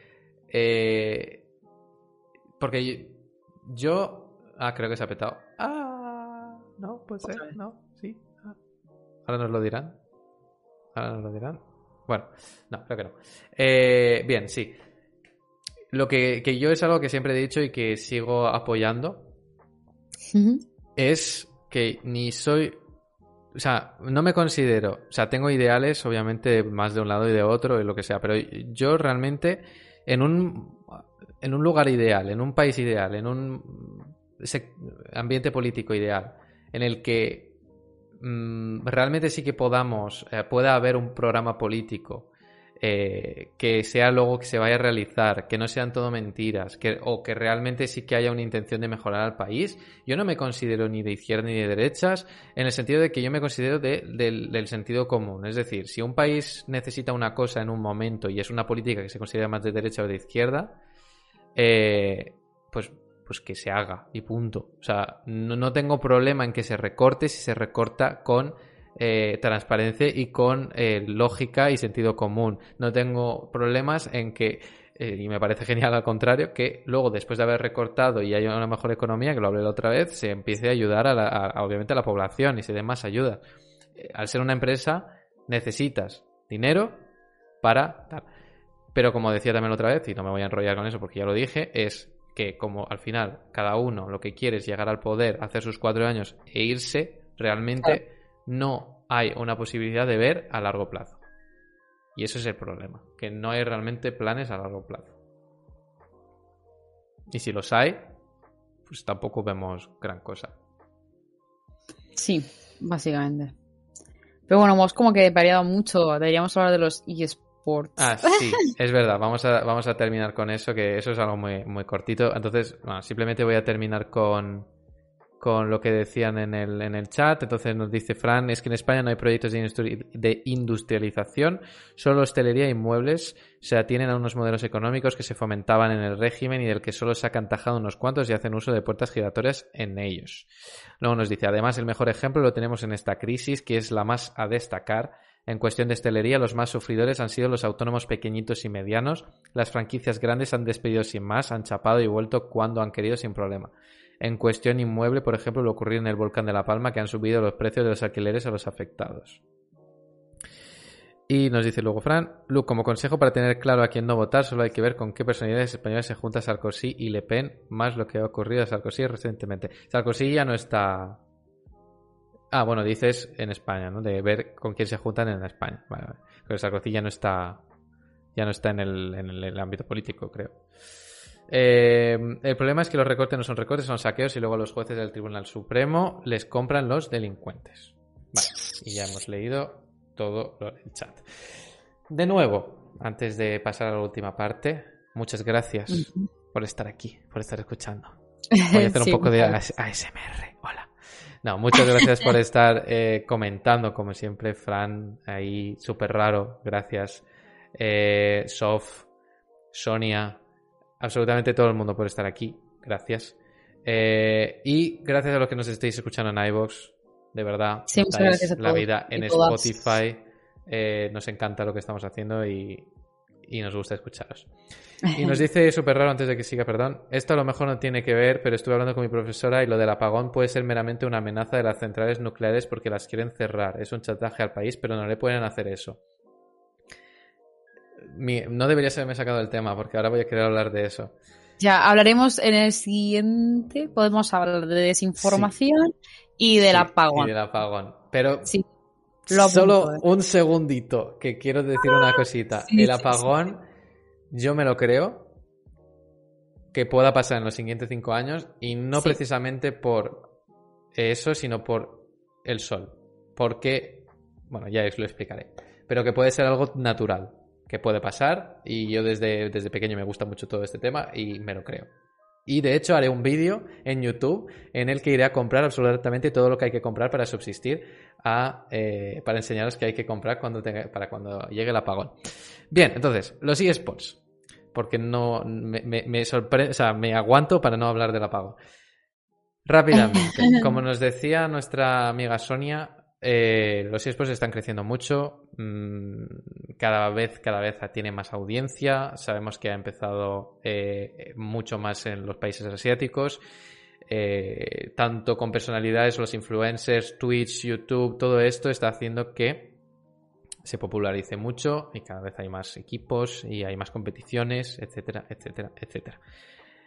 A mí personalmente me parece un mercado muy interesante para dentro de los, en los próximos 10 años y creo, de hecho yo personalmente eh, quiero adentrarme en él y estoy trabajando en la creación de un equipo de videojuegos y también de algo más, de lo que no voy a comentar porque, porque quiero que sea una sorpresa. Pero me gusta, me gusta tu cara. Eh, entonces, eso. ¿Qué opináis de los eSports? ¿Estáis todos puestos al día los que hay en el chat? ¿Os gusta? ¿Habéis visto la, final de los Worlds? Eh, os, conocéis un poco? Tú ya sí me has dicho que estás al tanto. Un, pero muy poco. La verdad es que no soy muy fiel seguidora, por desgracia, de los eSports. Como te he dicho, pues no tenía mucho tiempo. No, tiene, no tenía ni tengo mucho tiempo para, para ellos, por desgracia. Pero no, tampoco tengo mucho qué decir. Digamos que en un momento de mi vida sí que estoy más pendiente de los eSports. O sea, al pensar en eSports pienso además como en cosas concretas, porque eSports es como hablar de deportes, tipo tienes fútbol, tienes baloncesto, tienes Sí. no sé qué, y dentro de, de ese de- deporte, que vamos a llamarlo pues videojuego, tienes equipos y tienes mil cosas. Entonces, pues, pues bueno, no sé. Eh, en su momento estaba más pendiente de otros videojuegos y sus equipos correspondientes, pero o sea, ya de hoy ya F, o sea, no. A mí me gustaría hablar del, tanto del tema del marketing y también un poco de la imagen que tienen, ¿no? Es verdad que en los últimos, o sea, ha cambiado mucho la imagen que tiene, pero creo que aún, aún sigue habiendo muchos prejuicios. De hecho, justo nos dice súper raro eh, que debido a los prejuicios de que son malos o no son un deporte, son algunas cosas para discriminarlo, porque es diferente. Es lo que Ya. pasó con Twitch, es lo que pasó con los youtubers, bueno, con- sí, con Twitch, con Ibai, es lo que pasó con los youtubers en su momento, eh, que no se consideraba una profesión y ahora pues lo, lo es. Eh, yo creo, y, y- de hecho me gustaría que siguieran aguantando eso de decir los eSports no son un deporte, son un deporte, para que cuando llegue se lo... O sea, porque va a llegar, porque, porque va a seguir y se va a democratizar y no significa que vaya a ser... O sea, quiero decir, va a subir y bajará. O sea, es un poco como, o sea, todo sube y baja. No te voy a decir que vaya a ser, luego llegará otra cosa y tal, pero eh, el hecho de querer retenerlo y de querer demonizarlo, creo que es un error, porque ahí hay mucha oportunidad de negocio y hay muchos, muchos, muchos puestos que se pueden reorientar. De hecho, yo me intereso mucho en el marketing de los eSports, me parece eh, muy interesante porque es eh, muchos influencers, o sea, marketing de influencers, marketing de marcas de patrocinios, eh, o sea, dentro hay, hay un montón de mierda, pero mierda positiva, mierda que me gusta. hay un montón de temas y, y de hecho, y bueno, lo digo aquí, pero en los próximos años me iré especializando en marketing de eSports porque me gusta y me voy a, y me voy a ir documentando. O sea, es algo que a mí me parece súper interesante. Y, y, y nada, eso. Entonces iremos comentando a lo mejor de vez en cuando alguna otra cosa. Pero básicamente también hay que decir una cosa, y es lo que dice Sonia. Eh, hay mucho negocio porque y también porque o sea, mueve mucho dinero. Los Bast- esports mueven mucho dinero, Ibai Sí, sí. mueve mucho dinero. Eh, y, se va a ir a donde, donde hay el dinero. O sea, ahora mismo el fútbol ya no mueve tanto dinero. Entonces es normal y lógico que vayamos hacia allí. Y, mm, la generación, los, jóvenes, o sea, van a tener hijos, o sea, esta, nuestra generación tendrá hijos y esos hijos crecerán dentro de esto y a lo mejor dentro de unos años, en vez de apuntarse al fútbol, pues apuntarán a una academia de, de videojuegos. Claro. No sé, ¿tú cómo ves el futuro? Pues muy probablemente porque cada vez está todo más digitalizado y, y creo que los deportes no van a dejar de existir, porque no van a dejar de existir, pero pasarán a lo mejor a un segundo plano o un plano distinto, ni siquiera te diré un segundo, como que es un paralelo distinto. A lo mejor no se va a disfrutar tanto, las siguientes generaciones igual no le prestan tanta atención a los al fútbol, etcétera. Si te das cuenta, la cultura de esta del fútbol es muy heredada, ¿no? De padres a hijos, Sí. suele ser más bien en, en- en varones, ¿no? Entonces, claro, si el, el niño, que ahora tiene 10 años, no se interesa eh, y empieza a enterar- interesarse por los eSports cuando tenga 15, 20, eh, como que contagie a sus amigos de todo esto, etcétera, y cuando tenga hijos, pues va a ser como que va a desaparecer esto, porque ya no va a inculcar a su hijo eh, el fútbol, que su padre intentó inculcarle y falló, ¿sabes? Es muy probable que, que inculque los eSports. Mira, yo, hijo, yo juego al LOL y no sé qué, o soy jugador profesional del LOL y vivo Yo de perdí esto. mi vida en el LOL. No sé cómo encontré mujer, pero bueno. ¿Cómo, ¿Cómo conociste a mamá? Pues la conocí en el LOL. Me insultaba y mira, y ahora aquí estamos. claro, algo, algo así. Sí, sí, sí. No, no, pero, o sea, le- lo digo de broma, pero a mí, o sea, Claro. eh, creo- o sea, so- so- es eso, son prejuicios. Eso de perder la vida, si es algo que, que de la que disfrutas, o sea, es que estás perdiendo el tiempo. Es que es eso, sí, sí, sí. Pierdes el tiempo. No, hago lo que me gusta. Déjame hacer cosas que me gustan. Es que es la generación de nuestros padres lo que no entienden. O sea, yo, ¿cuántas veces mi abuelo me ve delante del ordenador, delante, delante de él? Y ya digo, bueno, me, me he ido un poco de madre con la generación, pero bueno, delante del móvil y me pregunta, ¿pero estás aprendiendo? ¿Estás estudiando? Y es como, se puede hacer tantas cosas delante de pantallas que, que no, no, te puedo explicar. O sea, me parece un concepto tan Sí. abstracto que no te puedo explicar. Que puedo aprender como puedo no. Entonces, si yo estoy haciendo, o sea, podría leer un libro, como puedo estar jugando un videojuego a forma de ocio, de yo en mi casa tranquilamente, que a forma profesional. Y puedo dedicarme a esto profesionalmente. Y es una cosa que como que no les entra en el cerebro que tú puedas vivir de una pantalla y menos de algo que te divierta, porque creo que el trabajo está asociado al sufrimiento. Cuando Mm. un trabajo no te hace sufrir, no es un trabajo Mm. básicamente. Y es como, no, no, te divierte, estás jugando con monigotes, ¿sabes? Como que ellos ven que están jugando con, con muñecos, eh, no tiene sentido, no es un trabajo de verdad. Aunque estés ganando 300 millones de veces más, como le pasa a Ibai, ¿no? Que gana más que toda España junta casi, entonces... Pero es que Ibai tiene, y además es que Ibai tiene mucha cabeza, porque Ibai podría ganar dinero y quedarse en su casa y no hacer nada, pero Ibai está siguiendo, intentando revolucionar, eh, ayer de hecho, o sea, ha contratado, es que le estoy haciendo publicidad gratis, pero es que es que es maravilloso, yo lo siento, es que a mí Ibai me, me, me parece, o sea, ojalá eh, siga así y, y- y no pare nunca, de verdad. Sí, sí, Eh, no, a-. Ayer contrató, o sea, hizo como una entrevista en cámara oculta, eh, como que parecía que era de, de coña y tal, pero bueno, al final lo que hizo es contratar a dos streamers de 15 viewers de media, o sea, a lo mejor nosotros dentro de un mes, eh, y para, para ser los creadores de contenido para su nuevo equipo con, Ibai- con Piqué. O sea, darle la oportunidad a, a jóvenes que a lo mejor, o sea, que obviamente pues le hicieron una prueba y tal, pero que no es, no tampoco, no se, no, no se ve que él busque el dinero. O sea, no busca el dinero. Él busca la creación, lo, lo interesante, o sea, que algo le motive y tira porque le motiva. Entonces, y del punto de vista del marketing, esa es nuestra frase, eh, es storytelling puro y duro. O sea, Ibai es puro storytelling desde el principio, desde que era caster para el LOL, desde que narraba el LOL. Eh, luego en la pandemia empezó ahí en Twitch reaccionando. Su- o sea, tiene una historia que la puedes contar y es maravillosa. Y de repente hace un mundial de globos. O sea, es que Sí, sí, sí. es que es un crack. es que es Es una que es un máquina. Y luego, y yo sí que es verdad que tengo, por ejemplo, a gente que lo compara con el Rubius y dices que el Rubius, que, que, que las dos cosas son totalmente válidas, ¿eh? No, hay gente ambiciosa y hay gente que no. Que el Rubius gana mucho dinero y se queda en su casa. Con lo cual es totalmente, totalmente legítimo. Pero que lo que quiere decir es darle es también ese reconocimiento a Ibai de decir, joder, es que intenta crear, ¿no? Intenta cambiar el Es mundo. Es lo que le hace feliz. O sea, Claro. si a él le hace feliz y le Exacto. motiva a hacer eso, Claro.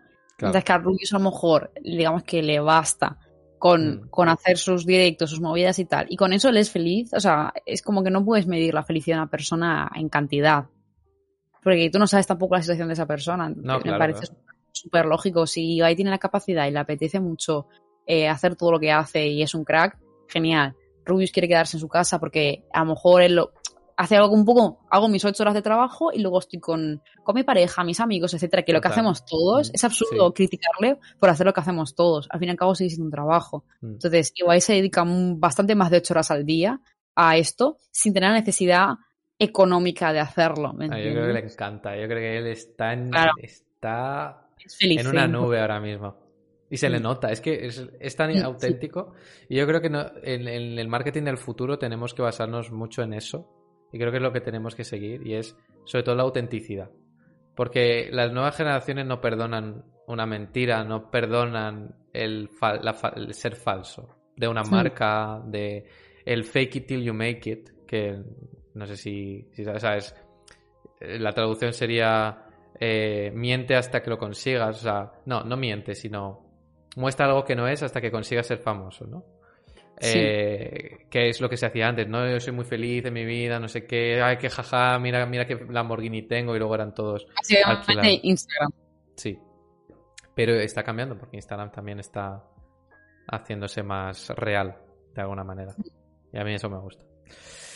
Bueno, pues creo que. Bueno, hemos estado un buen rato. Y ya es hora de. Ya es hora de, de descansar y de, sí, de cenar, de dejaros descansar a vosotros también. Agradeceros de nuevo que hayáis aguantado y os habéis quedado, os hayáis quedado con nosotros. Voy a terminar leyendo las- los últimos mensajes. Eh, vamos a ver, vamos a ver por dónde nos hemos quedado. Eh, nos decía, bueno, Sonia, hay mucho negocio porque al final cualquier deporte es un negocio, el fútbol mueve mucho dinero, los esports no son menos. Eh, obviamente el fútbol pues seguirá, yo no digo que, o sea, hay mucha gente que le encanta el fútbol, pero obviamente antes era una cultura, mm, o sea, era una cultura mm, demas- o sea, muy, muy, desarrollada, ¿no? o sea, que todo el mundo hablaba del fútbol, era fútbol, fútbol, fútbol, sobre todo eh, los padres de familia, etcétera, era ir a ver el fútbol, no sé qué. Ahora se lleva menos, pero sigue habiendo gente fanática y que le guste. Eh, luego tenemos a Superro que nos dice: Es más porque la gente ve que su deporte está cayendo, básicamente es envidia, es como alguien cualquiera puede ser profesional solo con sentarse y jugar. Y eso no es así, pero la gente es tan superficial. Eh, los eSports, como puntualización, eh, tienen preparación física porque también tienen lesiones y tienen que entrenar y comer saludable y tienen que seguir una dieta, obviamente, porque, o sea, al final también es estar ocho horas en, eh, con una postura, estás ocho, y tienes que ejercitarte, o sea, no puedes estar sin hacer ejercicio y muchas, Claro. muchos equipos tienen entrenamientos físicos. Me parece súper bien, porque es Mm. como que tienen una idea del el gamer, que para empezar es hombre, que no tiene por qué, que ya hablaremos de, de la industria gamer y las mujeres, eh, pero es como el típico, el del meme, creo que lo ha dicho súper raro, ¿no? Lo del meme de que es el típico gordo, de ofender a nadie ni nada, tipo que no cabe en la silla y que Ujú. está comiendo chetos todo el día. Y es como, creo que hay tanta diversidad, o sea, es como encasillar a una persona de oficina en un estándar. Es absurdísimo, cada persona es un Mm. mundo tan, tan distinto y yo creo que es una forma de denigrar el trabajo. Es como, como te está yendo bien Es y no me queda otra, pues te, te meto lo primero que se me ocurre, ¿no? Mm. Es como un poco mm, bullying de niños, básicamente. Sí, es una pataleta. esa, mi, esa era mi aportación, ya puedes ir leyendo. Eh, Es una pataleta. Que justo Sí, decía. eh, Ah. Ah, vale. Eh, y dice. Vale. Y ojalá sea verdad y en el futuro sea tan fácil y accesible comenzar con estas cosas. En el futuro seguro que sí, mi querido Fran. En el futuro seguro que sí. Eh, bla, bla, bla, bla, bla. Seguimos, seguimos. bla. Dice Sof, mi hermano conocía a su mujer en el Ion, que es como el LOL o el Warcraft. Enhorabuena. Eh, Sí, mira, una compañera de trabajo Sí. también conoció a su marido ahí. Su marido, o sea, que están casados y todo. Hostia. Sí, sí, sí, me contó que fue por un cosa random del chat, se conocieron, se cayeron bien y nada, surgió el amor. Y a mi mejor amigo lo he conocido por, por la Xbox. O sea, hace muchísimos años. Y obviamente ya nos vemos en persona, pero que, que entonces yo tenía, o sea, no sé si 10, 11, 12 años. Y desde entonces. Y, y fue por online. O sea que al final estigmatizar y decir, ¿por dónde las conocí? No, tienes que conocer en persona. Es como, no. Y es una amistad mucho más Mm. real de muchas otras que he tenido que conocí en persona. Claro.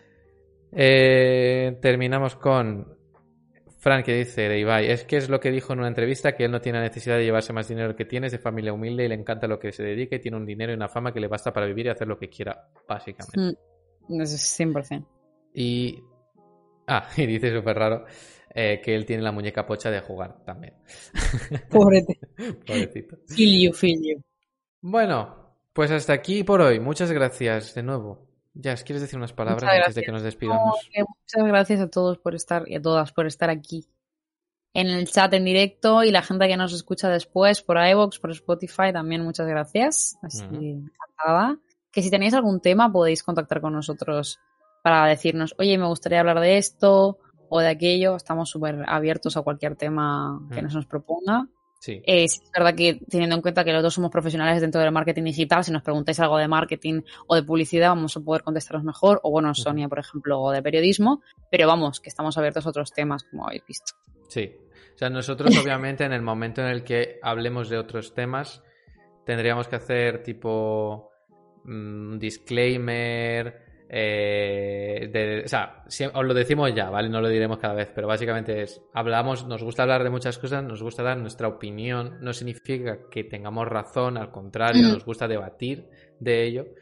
Eh, por lo tanto, del marketing sí que tenemos mucha más base, porque estudiamos y trabajamos en ello. Sin embargo, de otros temas no, pero nos gusta hablar del tema y, y hablaremos, daremos nuestra opinión. Entonces, Sí, eso, eh, cualquier cosa. Fran nos dice que antes de, ir, de Sí. irte- irnos, que intentes hacerle raid a alguien. Yo te digo que Ibai está en directo, puedes hacer una raid a Ibai. Ya que hemos hablado de él, ¿qué menos Pues que hacer sí. una raid a Ibai? Que está hablando, además están just chatting, ya sabéis cómo es Ibai. Vale. No sé si. Bueno, vale, venga. Eh, obviamente prefiero hacerle raid a Ibai, porque. por- pero no creo que lo vean, como dice Fran. ¿Tenéis algún. algún canal que os guste, chicos? ¿Al que queréis que le hagamos. Justo es que hace nada tenía un, co- un colega en, en directo, pero se han ido todos, todos están offline, si no te diría... Hmm, vamos a poner un nombre al azar. Si bueno, no te no, diría. claro, tiene que ser alguien de. Ah, súper raro, estás en directo. Si lo llego a saber. Ay, Jolín, muchas gracias, Superro, por venir. Qué mal. Es que no, no tengo, no tengo a nadie en directo. Fran, dinos a algún, alguna colega que tengas que te, que te mole y El de- hacemos un raid. Un El de detrás del seto, ojo. No os vayáis, chicos, no os vayáis. Y luego os podéis ir, pero saludad al menos a- al de detrás del seto que está jugando Minecraft. Antes de despedirnos, de nuevo, gracias. Y nos vemos la semana que viene a las 8 a partir de ahora. Siempre Sí, a las 8 nos podéis seguir en las redes sociales, ya Algarra, Lucas Musnino, tal cual nos llamamos, es bastante fácil. Y nos vemos la semana que viene, chicos. Hasta luego. Chao. Espérate que se hace la raid en 8 segundos. Ta tan, tan, tan. Adiós. Chao. Na, na, na. Vale, creo que ya está. Sí, me he quedado en la raid para. Para ¿Ha ver. funcionado? ¿Ha funcionado? Sí, me he llevado la raid. Perfecto. Así que.